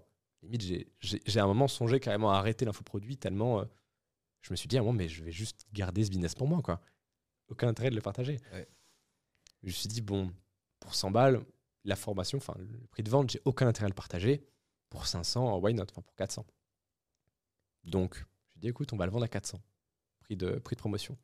On tease, on tease, on préchauffe pendant deux semaines. On préchauffe à base de, on envoie tous les jours, ça sort bientôt. On envoie les résultats de protocole Ox, on envoie les résultats de l'affiliation, on balance, on balance de la preuve à fond, le storytelling, podcast, on envoie la sauce. On le sort, je crois que c'était le 1er août 2022 exactement. Et on a dit, bah, il y a 100 places. Et euh, au bout de 100 places sur Podiat, il y avait 100 coupons. Bah, il n'y aura plus de coupons et donc ça passera au prix euh, normal. Donc 800 euros, je crois, de mémoire. Et en fait, les, les 100 places à 400 euros sont partis en 24 heures, 25 pour être tout à fait euh, précis. Donc on a fait 45 000 euros de chiffre d'affaires avec les upsells en 24 heures. Quoi. Et, mais donc ce, ce Hector, puisque là c'est spécialisé en OnlyFans, lui il avait déjà des résultats en faisant que ça? Ah oui, oui, il vivait de ça, il faisait euh, plus de 10 cas par mois avec, entre 10 et 15. Euh, et c'était un des seuls en France. C'est ça qui était génial. Ce que j'allais dire, c'était. On euh, était vraiment les précurseurs dans ce domaine-là. Donc depuis, il y a eu tous les mecs sur TikTok qui sont arrivés avec leur voiture, leur machin. à la base, ça part de, de, moi et Hector, quoi. Et donc on a fait cette V1 qui a très bien marché. On, tu peux voir des témoignages de Cash qui remontent à cette période-là. On a, on a des mecs qui ont changé de vie. Enfin, il y a une des plus grosses agences de OnlyFans de France qui, qui vient de chez nous, quoi. il y en a de plus en plus, donc c'est trop cool. Et du coup, en fait, on a cessé de réalimenter, de réalimenter, etc. Et au bout d'un moment, on commençait à me dire Ah, mais lui, c'est le mec d'OnlyFans, c'est le mec d'OnlyFans, etc. Je dis Putain, ça devient mon positionnement, quoi. Et donc, euh, février 2023, j'ai pris mes couilles à deux mains. J'ai tout supprimé le catalogue après avoir fait une dernière promotion de déstockage, en gros. je me suis dit, bah, à partir de maintenant, on focus que OnlyFans. All-in. Ouais, on a fait une V2, là on est en train de faire la V3, euh, on a vraiment investi dessus. Et là, je me suis dit, bon, il y a de plus en plus de mecs qui commencent à parler de ce business-là. Donc aussi pour concurrencer ça, va falloir que je me mette au devant de la scène. Et c'est vrai que oui, ça a participé grandement à mon choix de me montrer. Parce que je me suis dit, je vais pas pouvoir rivaliser à des mecs qui commencent à arriver sur ce marché-là, même si on a de l'avance, avec les témoignages, avec la V1, etc. L'avance est rattrapable, tu vois. Le, c'est le, travail bat le talent à chaque fois, tu vois. même si on avait eu un peu de talent dans le fait d'être précurseur, si j'étais pas à la hauteur et que j'avais pas cette viralité, cette notoriété, j'allais me faire écraser. Mais donc, toi, au jour d'aujourd'hui, maintenant que tu te dis, OK, c'est mon business à part entière, est-ce que tu fais. Euh, tu as été découvrir en soi ce qu'est ce, ce business et aller manager des, des, ah modèles. Donc ah tu fais ça aussi en avec mon associé. Euh, alors lui gère toute la partie logistique parce que moi j'ai pas le temps du coup. Euh, mais en fait, on pourrait, je pourrais pas être skin in the game, même ça fait vraiment expression de start-upper, tu vois, mais c'est vraiment un terme. Je pourrais pas être skin in the game, un, dans l'infoproduit, la création de contenu, etc., l'affiliation, et deux, dans l'agence OnlyFans à plein temps. C'est impossible. Du coup, c'est pour ça qu'il y a mon associé, qui aujourd'hui d'ailleurs s'est occupé de la V2, de la V3, etc., Gaëtan, euh, qui, qui, gère toute la partie logistique, interne, gestion de l'agence. Ok. évidemment, je suis toujours dedans associé, des pas, etc. Et je, je suis dedans tous les jours. Le gars de, mais c'est pas moi qui gère le chatter, c'est pas moi qui réponds à la meuf, etc. Euh, mais c'est important de toujours avoir une agence, déjà pour le côté euh, rente, parce que ça m'apporte du cash. Il y a combien de euh, créatrices aujourd'hui sous votre agence à peu Notre près? agence, on n'a pas beaucoup, on se focus sur des, des, meufs qui rapportent beaucoup. On en a 5-6 de mémoire. Crois qu'on en a 6 là. De toute façon, oui, ça sert à rien d'en avoir 40. Il faut ça, avoir en fait, celles qui fonctionnent. Ça sert à rien d'avoir 40 qui font 100 balles. On peut faire avoir 5-6 qui font entre 10 et 30K c'est beaucoup plus rentable, c'est beaucoup moins de prise de tête, et puis ça leur permet de, scaler agressivement et de manière euh, soutenable. Et, je ne sais pas si tu peux partager ces chiffres, mais euh, c'est quoi les deals avec euh, chacune d'entre elles en termes de pourcentage et combien de commissions vous avez Ça dépend vachement du rapport de force. C'est-à-dire que si tu prends une meuf qui a déjà une audience, etc., elle a moins besoin de toi. Alors que si tu prends une meuf qui est inconnue au bataillon, bah, tu vas devoir lui faire ses premiers TikTok, lui expliquer toutes les bases, la faire monter de zéro, euh, tout lui expliquer. Enfin, c'est beaucoup plus de travail et tu prends aussi beaucoup plus de risques. Tu vois, c'est comme les labels. Euh, ils, prennent beaucoup moins lorsque l'artiste est déjà établi, il a déjà une fanbase, parce que c'est beaucoup moins de risques pour eux. et le, le rappeur est plus en capacité de négocier. Bah, c'est exactement pareil pour les modèles en fait.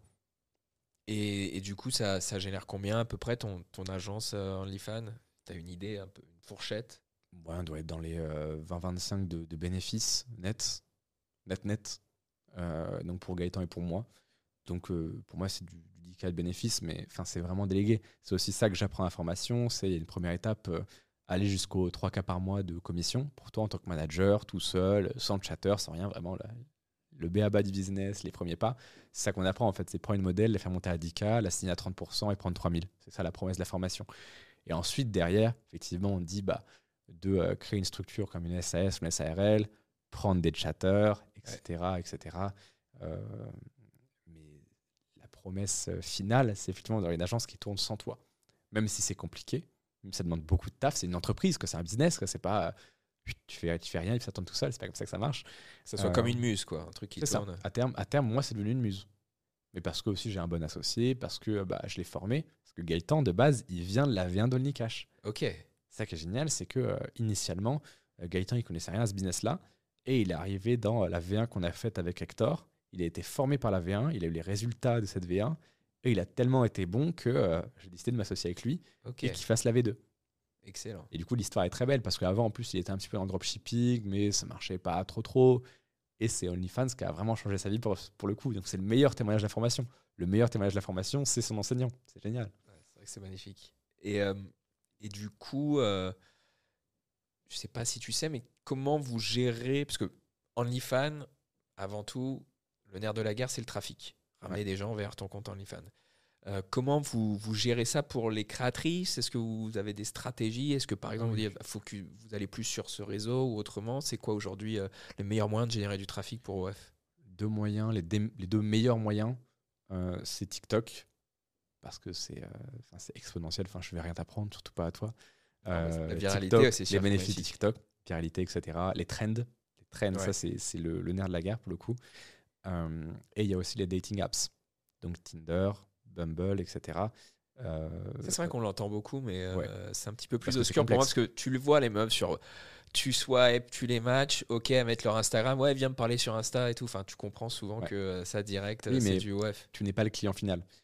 C'est-à-dire qu'il y a Ouais. toujours ce truc de toi, tu vas dire, bah ouais, tu comprends, mais en fait, moi j'ai vraiment cette euh, vision euh, que 80% des gens sont des PNJ et, euh, et leurs comportements sont pas explicables. Tu vois, tu es entrepreneur, tu comprends pas pourquoi il y a des mecs qui euh, acceptent d'être au SMIC dans une usine et tout. Enfin, c'est très, c'est horrible ce que je dis. euh, je le dis pas de façon méprisable en mode, oh, ce sont des moins que rien. Je dis pas ça. Je dis, moi j'ai énormément de mal à me mettre dans la tête d'un mec qui dépense 2000 balles par mois sur OnlyFans, par exemple. Pourtant, il y en a. Mais euh, mon travail, c'est pas de me dire ah mais pourquoi, comment c'est possible, c'est de me dire ok, c'est ce qui est, c'est ce que je disais tout à l'heure, ouais. c'est factuel, je vais rien y changer. Comment je fais en sorte que ces big spenders, ces gros poissons, Ils viennent sur le profil de Ouais. ma meuf OnlyFans. Ouais. Et, euh, et du coup, bah, il y a Bumble, il y a Tinder, il y a TikTok, euh, mais c'est très violent. hein. Les dating apps, c'est extrêmement violent. Euh, parce qu'en fait, euh, tu vas créer euh, 20-25 profils, tu vas mettre des bots dessus qui vont euh, auto-swipe, etc. Et donc, tu as, une machine qui t'envoie du lead extrêmement qualifié. C'est des mecs qui t'ont vu, qui t'ont cherché sur Instagram, euh, Ouais. qui t'ont stalké. Enfin, c'est- ultra avancé en termes de qualification. C'est comme si c'était des mecs qui t'ont vu sur YouTube, qui vont sur ton Insta, qui vont sur un ta bio. C'est ultra qualifié. C'est exactement pareil pour F. Et, euh, et tu côtoies les, les modèles euh, de, temps plus en en temps plus. Ouais. De plus en plus. C'est bah, quoi ta que- relation avec, euh, avec elles Dans le Bah, sens. Moi, déjà, elles sont assez rassurées parce que on est, on est aussi victime du marché qu'on a créé. hein. J'ai tellement créé d'agences que maintenant, en fait, les meufs connues, les gros poissons actuels, se protègent vachement des agences parce qu'elles sont marre d'être démarchées, tu vois.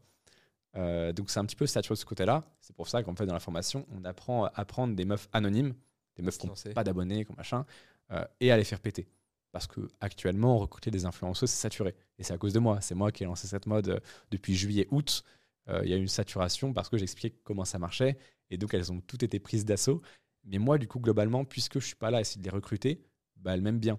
Et pareil, puisque je suis le seul mec qui va mettre un pull OF et qui va les défendre corps et âme, euh, qui va aller dire bah oui, elles ont du mérite, oui, il faut les respecter, oui, euh, c'est une activité comme une autre. Le seul mec qui fait ça, c'est moi.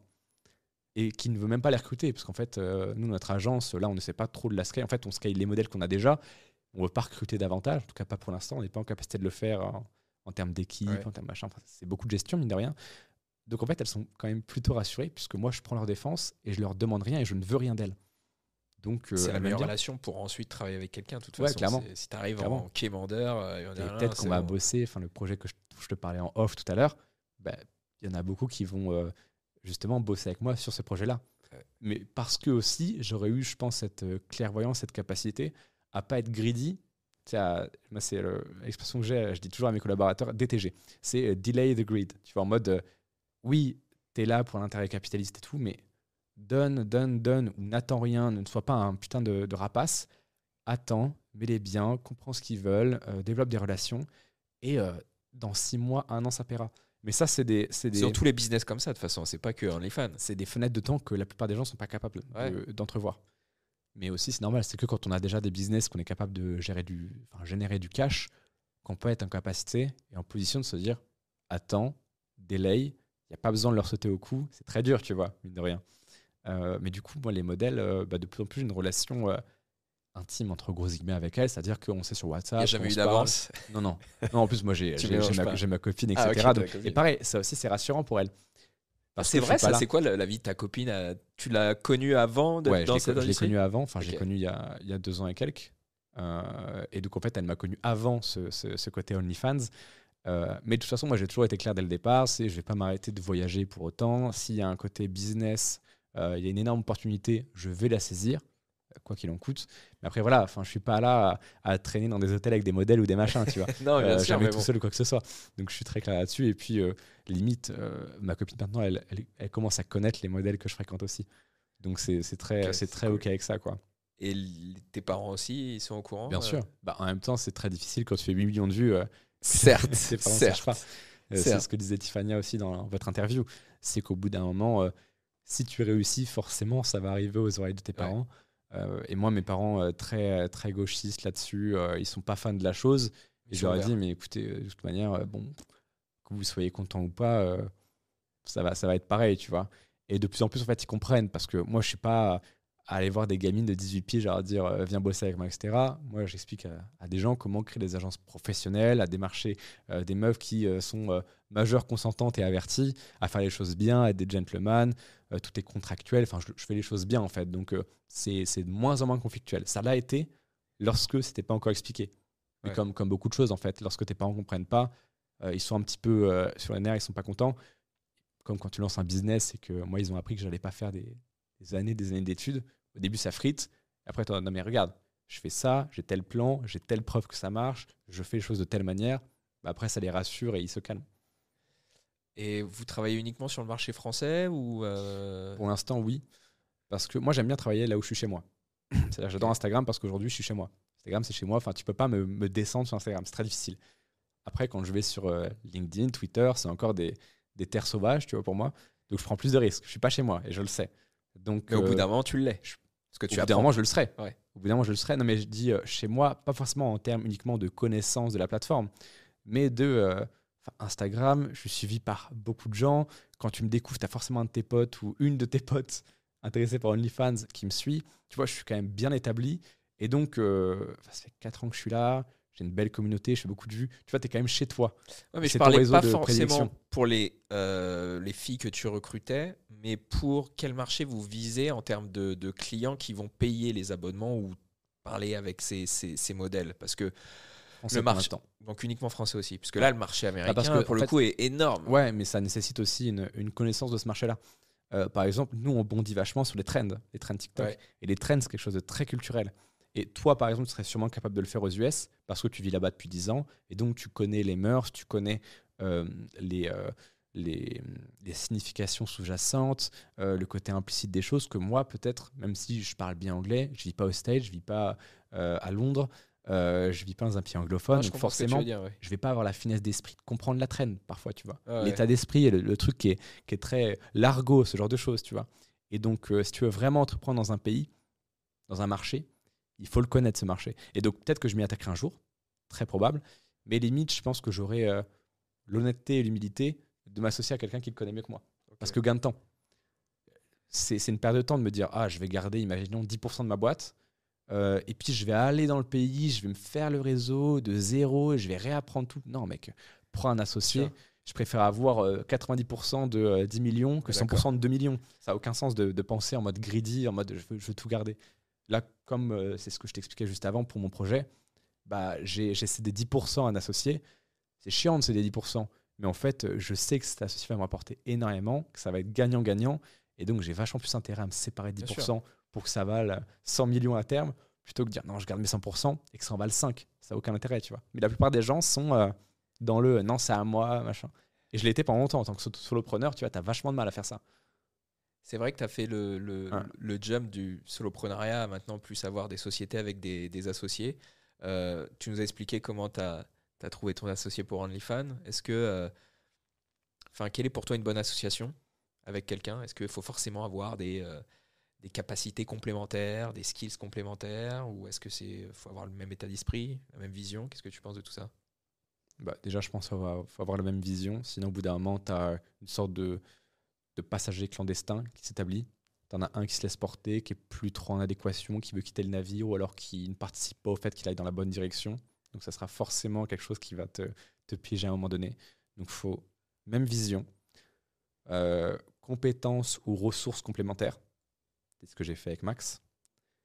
Et troisièmement, je pense qu'il faut un pacte d'associés extrêmement clair sur qui fait quoi, sur les responsabilités, les tâches de chacun, pour pas qu'il y ait au bout d'un moment, au bout de six mois, eh mais toi tu fais pas ça, tu fais ça, machin, etc. Ça c'est le truc qui je pense doit être extrêmement clair. Sinon au bout d'un moment ça fait du conflit et, euh, et mieux vaut mettre les choses à plat dès le départ, c'est comme dans un couple en fait. Bah c'est ce que j'ai fait avec ma copine, c'est ok bah moi je suis comme ça, j'ai tel business, euh, je vais continuer à voyager, machin, c'est ce qu'avait fait aussi Antoine BM avec son, son compagnon, c'est établir les bases dès le départ et tous les entrepreneurs qui C'est comme un mariage, de toute façon. voilà, c'est euh, exactement ça. Je pense une association, c'est un mariage, donc euh, tu fonctionnes pareil. Tu t'assures d'avoir la même vision que ton partenaire, tu t'assures d'avoir à peu près les mêmes valeurs aussi, d'être complémentaire.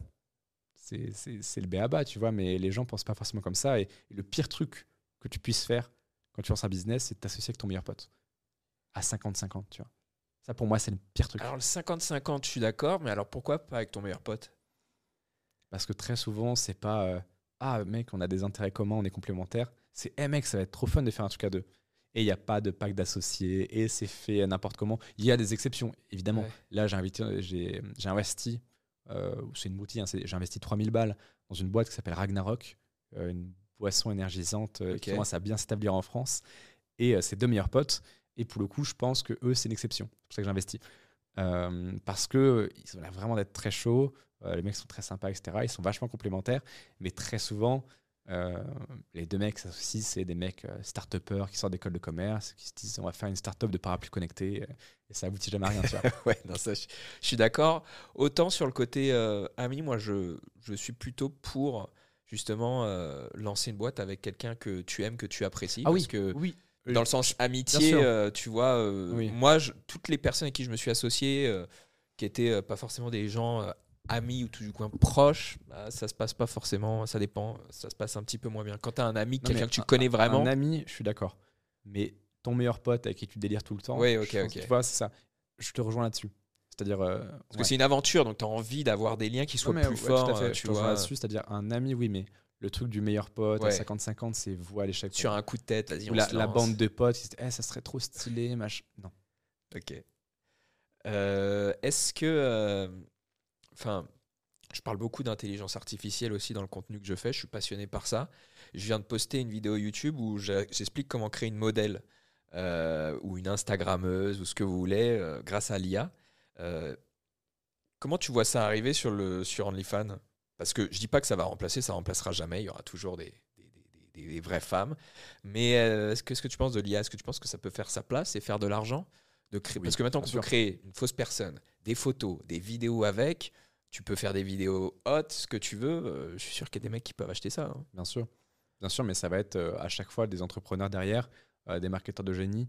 C'est une niche, quoi. créer une personnalité, en fait. Personne. euh, là, il y a un concurrent qui s'est lancé très récemment, d'ailleurs, et c'est une des promesses de sa formation euh, c'est euh, créer des modèles avec Ah ouais l'IA, etc. Donc, évidemment, nous, on va rajouter des modules. module, ce en que ce sens, j'allais dire. Évidemment, si on va donner au marché ce qu'il veut. Ce veut mais ce qui va, ce qui va marcher, enfin, les gens vont pas sur OnlyFans pour voir du cul, quoi. Ils vont sur OnlyFans parce que la meuf en question leur a tapé dans l'œil, qu'ils aiment bien ce petit côté, cette petite bizarrerie qui fait l'unicité, la, la différence sympa de la meuf. Et puis ensuite, ils vont un petit peu la stalker. Ils ont un peu l'espoir de pouvoir euh, la voir en vrai, C'est une vraie personne, ils ont l'espoir de la voir en vrai. C'est un marché, c'est une économie de la relation, de l'intimité, de l'exclusivité, de l'espoir, de la relation humaine. Donc je pense que l'IA va se faire une place, mais ce sera des IA qui vont être ultra travaillés, qui vont avoir une personnalité, où il y aura des marketeurs full-time derrière qui vont, euh, qui vont euh, définir sa personnalité, qui vont réfléchir à quel poste. Ça va vraiment être un business à part entière. Ça va pas juste en mode tu génères des images à l'appel et puis les gens achètent. Ça se passe pas comme ça. Tu vois. C'est comme les meufs qui disent euh, Moi, j'aimerais bien me lancer sur OnlyFans, mais juste vendre mes pieds et pas montrer ma tête et pas en faire la promo sur mes réseaux. Oui, bah merci meuf. En fait, tu veux euh, le beurre, l'argent du beurre, le cul de la crémière. En fait, c'est pas ça, c'est pas ça comme ça, tu vois. Sinon, euh, moi demain, je me lance aussi, tu vois. C'est pas comme ça que ça se passe. C'est tout justement cet intérêt. Euh, les gens en fait payent pas pour voir une personne nue, ils payent pour la déshabiller. C'est ce qui est, une nuance qu'il faut comprendre, tu ah, vois, en termes de psychologie. Et oui, ça va se faire une place, c'est sûr et certain. mais ce qui va rester, comme dans l'industrie OFM classique avec des humaines, c'est les modèles et les agences qui vont faire un vrai taf de différenciation. Mais comme mon industrie infoproduit, tu vois, moi je me suis lancé, je me souviens. Différenciation dans quel sens? Bah, Tu vas vraiment faire euh, l'effort que 80% des gens ne vont pas faire. Par exemple, moi je me suis lancé en 2019 avec plein d'autres mecs. On avait à peu près tous la même identité graphique, ah les mêmes postes, on avait carrément des groupes d'engagement, on était tous devant. Et ce qui est marrant, c'est de ces groupes d'engagement, on était peut-être 20-25, tous les autres sont euh, morts ou inconnus au bataillon et on est peut-être deux, trois à avoir réussi à sortir du lot. Parce qu'on a expérimenté, parce qu'on a investi, parce qu'on a tenté, parce qu'on a fait plus, on a fait euh, des formats à côté de notre Instagram, la newsletter, le podcast, euh, on a tenté de nouveaux formats, même sur Instagram, les stories avec la voix, etc. Ce que les autres n'ont pas fait. Ils se sont dit, bah, on continue de poster des publications, ça marche. pourquoi faire autre chose? Et c'est exactement ce que vont faire les agences OnlyFans un peu classiques qui vont pas chercher, voilà, ils ont une modèle qui tourne à 10K, ils vont faire bah, tranquille maintenant, je fais plus rien. Oui, ça va durer durant un temps. Mais comme toute économie, en fait, ceux qui, qui continuent de prospérer dans le temps, c'est ceux qui font euh, les 20% que euh, ne font pas 80% des gens, tu vois. C'est le petit truc en plus, c'est euh, la touche marketing. Moi, je disais tout à l'heure dans un post LinkedIn que le bon manager, c'est pas que le mec qui fait monter une meuf qui fait son chatting. Ça, au début, c'est ce qu'on apprend à la formation. C'est bien pour faire trois cas par mois, actuellement, ça marche, etc. Mais quand tu veux vraiment créer un personnage, tu façonnes une modèle, tu façonnes une image. C'est comme un produit. tu façonnes un produit, en fait, c'est ça. Alors les gens vont dire, attends, mais tu, tu objectivises le corps des femmes. Non, pas du tout. C'est pas, c'est même pas la question. C'est en fait, moi, je suis un produit, en fait. Je, je m'objectivais aussi. Alors à ce moment-là, quand tu fais un personal branding, tu t'objectivises, tu te productivises. C'est comme ça, c'est pas les femmes, c'est dès que tu vends quelque chose, en fait, tu es un produit, forcément, tu vois. Euh, donc, le vrai manager, c'est pas le mec qui fait monter une meuf et qui fait du chatting, ou alors c'est un manager débutant. Le vrai manager à terme, c'est un manager au sens strict du terme, comme pour les artistes. Un mec qui va réussir à boucler des interviews, tu vois. Si j'étais le manager de, de Tiffania, bah, je t'aurais peut-être approché pour justement lui dégoter l'interview que tu as faite avec elle. Et puis, je lui conseillerais euh, d'adopter plus ce ton-là dans ses vidéos. Et peut-être de faire une vidéo avec telle autre créatrice que je me chargerais de contacter. Et puis, je me dirais, hmm, peut-être que ça serait intéressant de négocier avec telle plateforme, c'est possible, pour réduire un peu son, son pourcentage. Tu vois, c'est ça le taf de manager à terme. Et ça, si la modèle est vraiment investie, que le manager est bon, après, ça nécessite du bon sens, des bonnes méthodes, du taf, de l'inventivité, euh, de l'innovation. En fait, c'est ça qui fait la différence, c'est l'innovation qui fait toute la diff sur le long terme. Mais mec, t'es imbattable. Là, tu peux aller chercher des, des, montants qui sont astronomiques, tu vois. Mais il faut que tu builds la meuf. Il faut, que tu construises tout un univers, tout un personal branding. Et c'est. C'est de la, c'est de l'art quoi. C'est de l'art, c'est de la science, et de l'art. Je suis à 10 000 d'accord. C'est de la propagande. C'est ça, c'est de la propagande. c'est du Edward Bernays euh, moderne. Non, je suis 100% d'accord puisque euh, finalement ce milieu euh, qui explose maintenant en fan du management, c'est quelque chose qui existe depuis très longtemps dans d'autres industries, mais celle qui est la plus proche, c'est tout simplement l'économie des influenceurs. Tout à fait. Moi, aux États-Unis, j'ai géré une, une, agence où on manageait des influenceuses. Et notre rôle en tant qu'agent, c'était pas juste rapporter des contrats avec des marques et des collabs. C'était vraiment qu'est-ce que tu as, comment tu vas pouvoir créer un meilleur contenu, t'aider par rapport à ça, t'apporter des partenariats, quelle est ta carrière, qu'est-ce que tu veux faire de plus derrière? Donc c'est du management, comme tu l'as dit, comme des artistes euh, de tout type euh, musicaux. Tu sais que Miami est la capitale mondiale d'OnlyFans. Oh yes, c'est chez moi. C'est là bon, où au mètre moi. carré il y a le plus de modèles. C'est vrai Oui, non, c'est vrai, ça a été prouvé, une étude qui a été Écoute, faite. mec, euh, C'est exceptionnel. moi je suis chaud dans les, premiers- dans les prochaines semaines, prochains mois. Je suis très chaud. Moi, je, je veux me faire ça depuis longtemps. donc, Ah euh, bah alors tu si me jamais- dis, euh, tu vas adorer. clairement, en plus, Miami, si c'est la- si c'est ma capitale. C'est ta si capitale, il faut que tu ailles. aille. Je savais pas que c'était la capitale euh, Ouais, ils ont, de- ils ont fait une étude et en fait c'est assez impressionnant. Bah, il fait beau, t'as un beau décor pour les, pour les photos, etc. Ouais, t'as ça les plus belles femmes du monde qui sont à Miami. Ça, je peux te le dire, le garantir, c'est les plus belles femmes du monde. Bon, toi, t'as une copine, mais bon, voilà. Donc c'est euh, c'est une très belle, vivre, euh, très belle ville à vivre. Ça, Ok, intéressant. En termes de coût de la vie, c'est. euh, il est plus élevé qu'à Paris. Ok, d'accord. Oui, mais les gens gagnent plus en moyenne. Enfin, un a- petit peu, mais Miami est un petit peu mauvais par rapport à ça, où en fait le coût de la vie est très élevé, et les salaires n'ont pas forcément suivi, parce qu'ils ont un gros boom depuis le, le Covid, Euh, donc c'est assez cher. Euh, donc quand tu es indépendant, ouais, faut, faut que ça crache Ouais, un peu. ça quoi. crache, ouais. Sinon, euh, sinon c'est dur. C'est pas aussi dur qu'à New York, mais, euh, mais c'est quand même assez cher. Ouais, New York, c'est de la folie. New hein. York, c'est n'importe New quoi. York, là, tu te fais coup, violer. je voulais regarder un petit peu pour un potentiel voyage. J'ai regardé pour les Airbnb, mais le moindre truc sympa, mais c'est un massacre. Ah ouais, le- même un, un hôtel miteux, ça coûte une blinde. Ah non, horrible. Euh, la bouffe à l'extérieur, c'est tombé. hein, c'est très, très Les gens gagnent New beaucoup là-bas. Je connais Ouais, très les- peu là, les les, salaires sont, sont plus élevés. À New York, tu euh, survis avec 150 000 par an et tu commences à vivre avec 250. Ah ouais, à ce point. Ah ouais, mais c'est pas choquant, hein, les gens qui vont écouter ça et qui vivent aux États-Unis, ils vont. Ah, je me rends pas du tout compte. c'est, euh. D'accord. Mais tu, tu gagnes plus de base, hein, c'est sûr Ouais. que t'as pas, t'as pas un salaire à 35 000 à l'année. Ouais, mais hein. du coup, tu te fais un peu éclater quand tes revenus proviennent de France, quoi. Ah ouais, ouais, ça, ça, c'est. euh, Ou alors, faut gagner beaucoup, Ouais. c'est difficile, ouais. C'est un gros avantage qu'ils ont. hein. Les US, ils lancent un business, ils touchent un public Ah, c'est qui, ça qui qui est beau. d'une- qui est d'une largeur qui est dingue, quoi. C'est pour ça que je te posais la question par rapport au marché américain, parce que même si c'est des, des, des, des modèles françaises, Bah, sur OnlyFans, t'es pas obligé de parler. Bah, Ouais. ça touche- crée toujours une connexion supplémentaire, mais euh, tu Bah, peux, pareil. juste avec des textes, avec des trends, euh, sur TikTok, euh, exploser. Pareil, ça c'est super intéressant. Le chatting, tu vois, le, le chatter de base, ça va être vraiment le, le golemon, tu vois, qui va juste dire Allez, je t'envoie une photo, bébé, vas-y, paye et tout. Enfin, nul. Un bon chatter, c'est un mec qui va garder un historique des conversations et qui va ensuite euh, reprendre la conversation. Là où elle s'est arrêtée il y a deux jours. Ah, tu vas bien depuis lundi, machin. Ah, du coup, euh, ton match de tennis, ça s'est passé comment? Ah, ok, t'as fait ça, t'as gagné Ah, ouais, trop bien et tout, machin, ok. Ah, bah, moi, écoute, euh, bah, tout à l'heure, non, j'ai rien fait de ma journée, je suis resté là. bah, j'ai bouquiné, puis j'ai pris un bon bain chaud, machin. Bah, d'ailleurs, j'ai pris quelques photos. Tac, tac. Et ça, là, tu voyages. Là, c'est du storytelling, Faut là, c'est de la vente. Là, c'est du sûr. Là, il y a du, euh, le fameux imagine, tu vois, en copywriting, le truc de base, en mode imagine, comme machin. Et euh, et il y a une excellente vidéo que, que je vais mettre sur mon Telegram d'ailleurs. Un chatter qui fait ça et qui, qui détaille sa conversation avec un mec où il finit par lui vendre une vidéo à 400 euros. Magnifique. Et c'est, et c'est une masterclass où le mec, en fait, le fait voyager. Tu vois, là, mais c'est du. euh, C'est, c'est, c'est de l'art. C'est vraiment c'est de l'art. C'est en fait une discussion, mais qui dure des heures. En mode, bah voilà, je me sentais comme ça, ensuite j'ai fait ça, et toi, et machin. Et c'est une vraie discussion. Et elle finit par le teaser. Et tu vois, à la fin, c'est lui qui demande la vidéo. Alors que c'est elle qui veut lui vendre, tu vois. Enfin, le chatter. Et c'est, euh, c'est, c'est magique, quoi. Enfin, c'est, vraiment impressionnant. Et c'est ça un bon chatter, tu vois. Et ça, c'est très dur à trouver. De la même manière qu'un. Ça gagne combien de chatters bah, un chatter, ça prend euh, généralement entre 7 et 10% de ce qui est généré. Ah ouais, Ah oui, oui, ça peut. Oui, oui. d'accord. Ah ouais, Il y en a peut- 15 chatters par. euh, Moi, je En pensais que c'était des des groupes. Des chiffres, c'est comme un mec qui va bosser à la sécu d'un d'un entrepôt, il fait son chiffre de 8 heures, et puis après, il y a, il y a Jean-Marc qui arrive et qui prend la relève. Donc, ils se pareil. de 7% à 2, imaginons.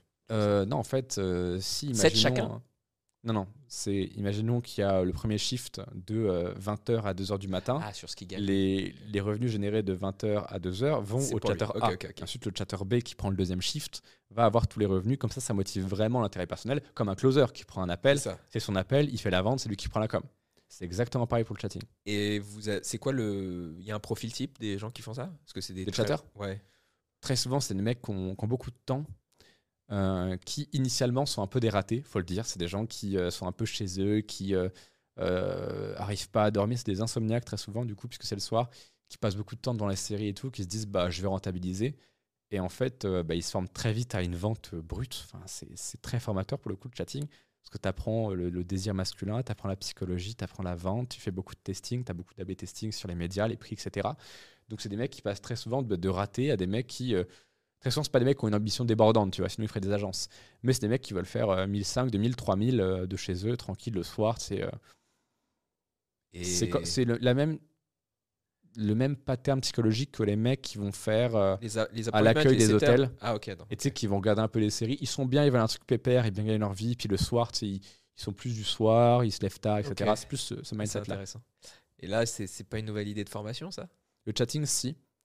Si, si, mais euh, je me méfie toujours parce que oui, c'est une bonne idée. Mais je me méfie toujours du coup parce qu'on repart un petit peu dans du multiproduit du coup. ah, Tu restes dans l'univers. Parce que forcément, Ça- les gens que tu serait vas l'idée. former à, l'agence, ils vont avoir besoin de chatters. T'imagines, tu leur proposes le funnel où moi je forme les chatters et ouais. je vous les donne. C'est quand même top. C'est une bonne idée, clairement. C'est une bonne idée. Ouais, faudrait que je le fasse. Faudrait que je le fasse. Ah, je pense qu'il y a pas mal de personnes qui ont envie de gagner de l'argent juste en chattant, qui sont pas prêts à passer des coups de fil comme des closers et qui euh, Ouais, une bonne idée. parler des. euh, tu vois, C'est une bonne idée. je pense que ça peut être pas mal. On mettra le, le lien de l'affiliation pour les chatters qui n'existent pas en encore dans la bio. Euh, et, euh, et du coup, une formation pour aider les femmes à se lancer et à exploser sur euh, OnlyFans et Mime. Bah du coup, je le laisse. ça. Ah, elle est déjà sortie? Ah, Je sais que Je suis pas. associé avec euh, Jennifer. Ok. Donc elle, en fait, son business initial, c'était l'affiliation mime. C'est-à-dire le fait de dire aux meufs, lancez-vous, je prends 10% à dollar, c'est-à-dire euh, 10% qui sont pris sur les 20-25 que prennent mime. En fait, pour la créative, ça change rien. Et je lui ai dit, mais attends. Et là, j'ai commencé à avoir la notion d'écosystème, effectivement, auquel pourrait s'ajouter une formation de chatting. Très bien, c'est une très bonne idée. Euh, et j'ai dit à Jennifer, mais écoute, fais une formation. Elle en avait une, mais qu'elle ne mettait pas du tout en avant, qui n'était pas optimisée, qui n'était pas dingue et tout. Je lui ai dit, mais mets en avant la formation pour apprendre aux femmes à devenir modèles. Comme ça, on aurait un écosystème avec une formation qui forme les managers et une formation qui forme les modèles. Et les deux qui s'entre-nourrissent. Mais si on peut rajouter le chatting, c'est une très bonne idée. Ouais.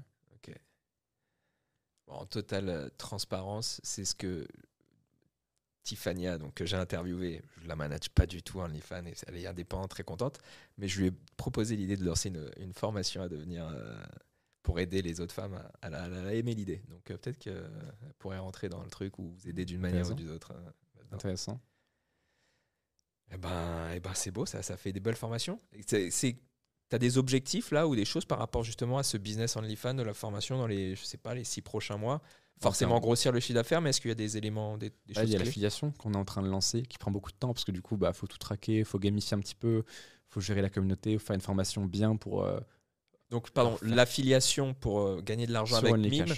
Non, de faire l'affiliation de ta formation. La formation. D'accord, ok. Et du coup, bah, je vais former en fait les clients d'OnlyCash à faire la promo de cette dernière en échange d'une commission. Comme ça, ça me fait de la notoriété, ça leur fait gagner de la thune. En plus, eux, ils connaissent le produit puisqu'ils l'ont consommé et ils savent quels arguments, eux, ils ont été sensibles à. C'est intéressant. J'appelle ça le modèle Andrew Et Tate. J'ai l'impression ça. que c'est lui qui a lancé Et surtout, en ce- fait, je vais leur donner toutes mes ressources. C'est-à-dire, depuis un an, je vends que ça. Donc, j'ai des dizaines de stories de vente, j'ai des dizaines d'emails de vente, j'ai des dizaines de contenus, j'ai des dizaines d'interviews, j'ai des dizaines de contenus. Bah, tu vois, cette interview, tu peux être sûr que je vais leur dire, vous Ouais, vous, vous shortez. C'est-à-dire avec euh, les, les reels, etc. Et ensuite, euh, vous faites une propagande monstrueuse. Ouais. Et en fait, le but, c'est de leur euh, mâcher le travail, de leur faciliter tout pour qu'ils aient euh, leurs ressources, leurs connaissances, que tout soit clair. L'affiliation à vie aussi. C'est-à-dire que si tu envoies un lead maintenant, qui, qui l'envoie dans, dans le lead magnet, qui laisse ton email, etc., qu'il achète maintenant, demain, dans six semaines, dans six mois, tu prends l'affiliation. Même si elle n'achète pas tout de suite, tu vois. C'est-à-dire que le, le cookie s'attache au mail, quoi qu'il arrive. Ça, c'est super rassurant, tu vois. Et s'il prend une formation derrière, tu prends encore l'affiliation. C'est de l'affiliation à vie, en fait. C'est super intéressant pour les mecs. Ah, De toute façon, l'affiliation, euh, autant pour toi que pour eux, c'est le meilleur business model euh, au Bah, monde. Oui, surtout qu'en plus, eux, euh, ils ont envie de faire de la thune avec l'OFM, ce côté infoproduit. Mais ils osent pas se montrer, mais ils veulent rester anonymes, mais ils veulent pas montrer leur Ouais, visage à. Internet, mais ils se sentent pas de créer du contenu. Enfin, tu vois, moi, j'ai quand même mis mon image dans la balance, mais parce que ça me rapporte ce que ça me rapporte et que j'ai les opportunités que j'ai. Euh, je conseillais pas aux mecs lambda de se lancer euh, visage découvert et parler de ça, tu vois. Si dans deux ans tu veux changer, ça va te suivre. Moi, je sais que ça va me suivre et je l'assume parce que je serai toujours dans des industries un peu controversées, donc euh, j'assumerai quoi qu'il arrive. Je suis pas sûr de ça. J'ai l'impression que les gens oublient très vite. C'est-à-dire que tu peux être là au top, etc. Oui, mais T'arrêtes de poster du contenu pendant six mois, on t'a déjà oublié. hein. Ça va tellement vite Ouais, maintenant mais que. le truc OnlyFans, ça a vraiment une connotation euh, mauvaise. Donc tu, tu seras toujours un petit peu affilié à ça, tu vois. Ouais. Et là où certains se voilent la face en disant non, non, non, moi je le sais, et je suis totalement ok, tu vois, je sais que ce que je fais, puisque je le fais de manière propre, professionnelle, euh, gentleman, qui a vraiment un une vision, un objectif business, ça, etc. que tu peux être Bah. dans, une, dans une industrie qui est Voilà. un petit peu plus euh, controversée, mais si tu fais les choses bien et honnêtes, il n'y a rien qui va te retomber dessus. Je ça, c'est- je trouve ça très hypocrite parce que des fois, on va cracher sur des mecs comme moi qui sont dans une industrie euh, dite crade, mais on le fait super bien, de manière très pro, etc. Et on va laisser tranquille des, des mecs, euh, monsieur propre, euh, qui euh, sont tout sourire dans une industrie très clean, enfin, make money, mais très clean, très impact, très machin, et qui en fait, derrière, c'est dégueulasse, ils délivrent un dixième de ce qu'ils promettent, ils surfacturent, enfin, c'est horrible, tu vois. Je suis d'accord, les apparences sont trompeuses. C'est ça. C'est ce que disait euh, Tiffania, d'ailleurs. J'ai regardé l'interview ce matin, c'est pour ça que je fais pas mal de, de références. C'est que je me suis dit, bon, attends, euh, que je chasse un petit peu, parce que je te connaissais pas. Enfin, toi, tu m'as découvert très récemment. Ouais. Et du coup, moi, je t'ai découvert très récemment aussi. Je suis dit, bon, bah voilà, forcément, comme tu l'as fait pour moi, je suppose, bah, je te dis le personnage, ok, bah, comment il est, qu'est-ce qu'il a fait, c'est quoi son travail, etc. Et du coup, j'ai regardé, et puis en plus, j'ai vu OnlyFans. Donc, euh, moi, je suis un homme simple, je vois OnlyFans, je clique. Euh, et du coup, j'ai regardé l'interview, d'où les multiples références à cette dernière. Top. Et ben, Manoa, merci beaucoup euh, Ah, merci pour toi. cet entretien. Bravo pour tout ce que tu as fait déjà et ce que tu es en train d'accomplir. Ah, merci. Euh, pour le coup, c'est assez impressionnant parce que tu as quand même que 21 ans. Ouais. Donc euh, bravo à toi. Et puis de toute façon, on mettra tout en bio si les gens veulent te suivre ailleurs, mais je pense qu'ils ils te connaissaient déjà pour la plupart. Ok, bah écoute, merci encore pour l'invitation. C'était très plaisant. Et, euh, et ouais, carrément, euh, pourquoi pas faire un, un petit euh, épisode V2 euh, sponsorisé cette fois par Fortune Media quand je viendrai à Miami. Ah, avec Ça plaisir. On peut faire des bons vlogs. Je suis Ça d'accord. pourrait être très Bonne sympa. idée. On va faire un truc sympa avec des, des modèles. Bah, Bon. Merci encore Antoine. Merci à Ciao, ciao.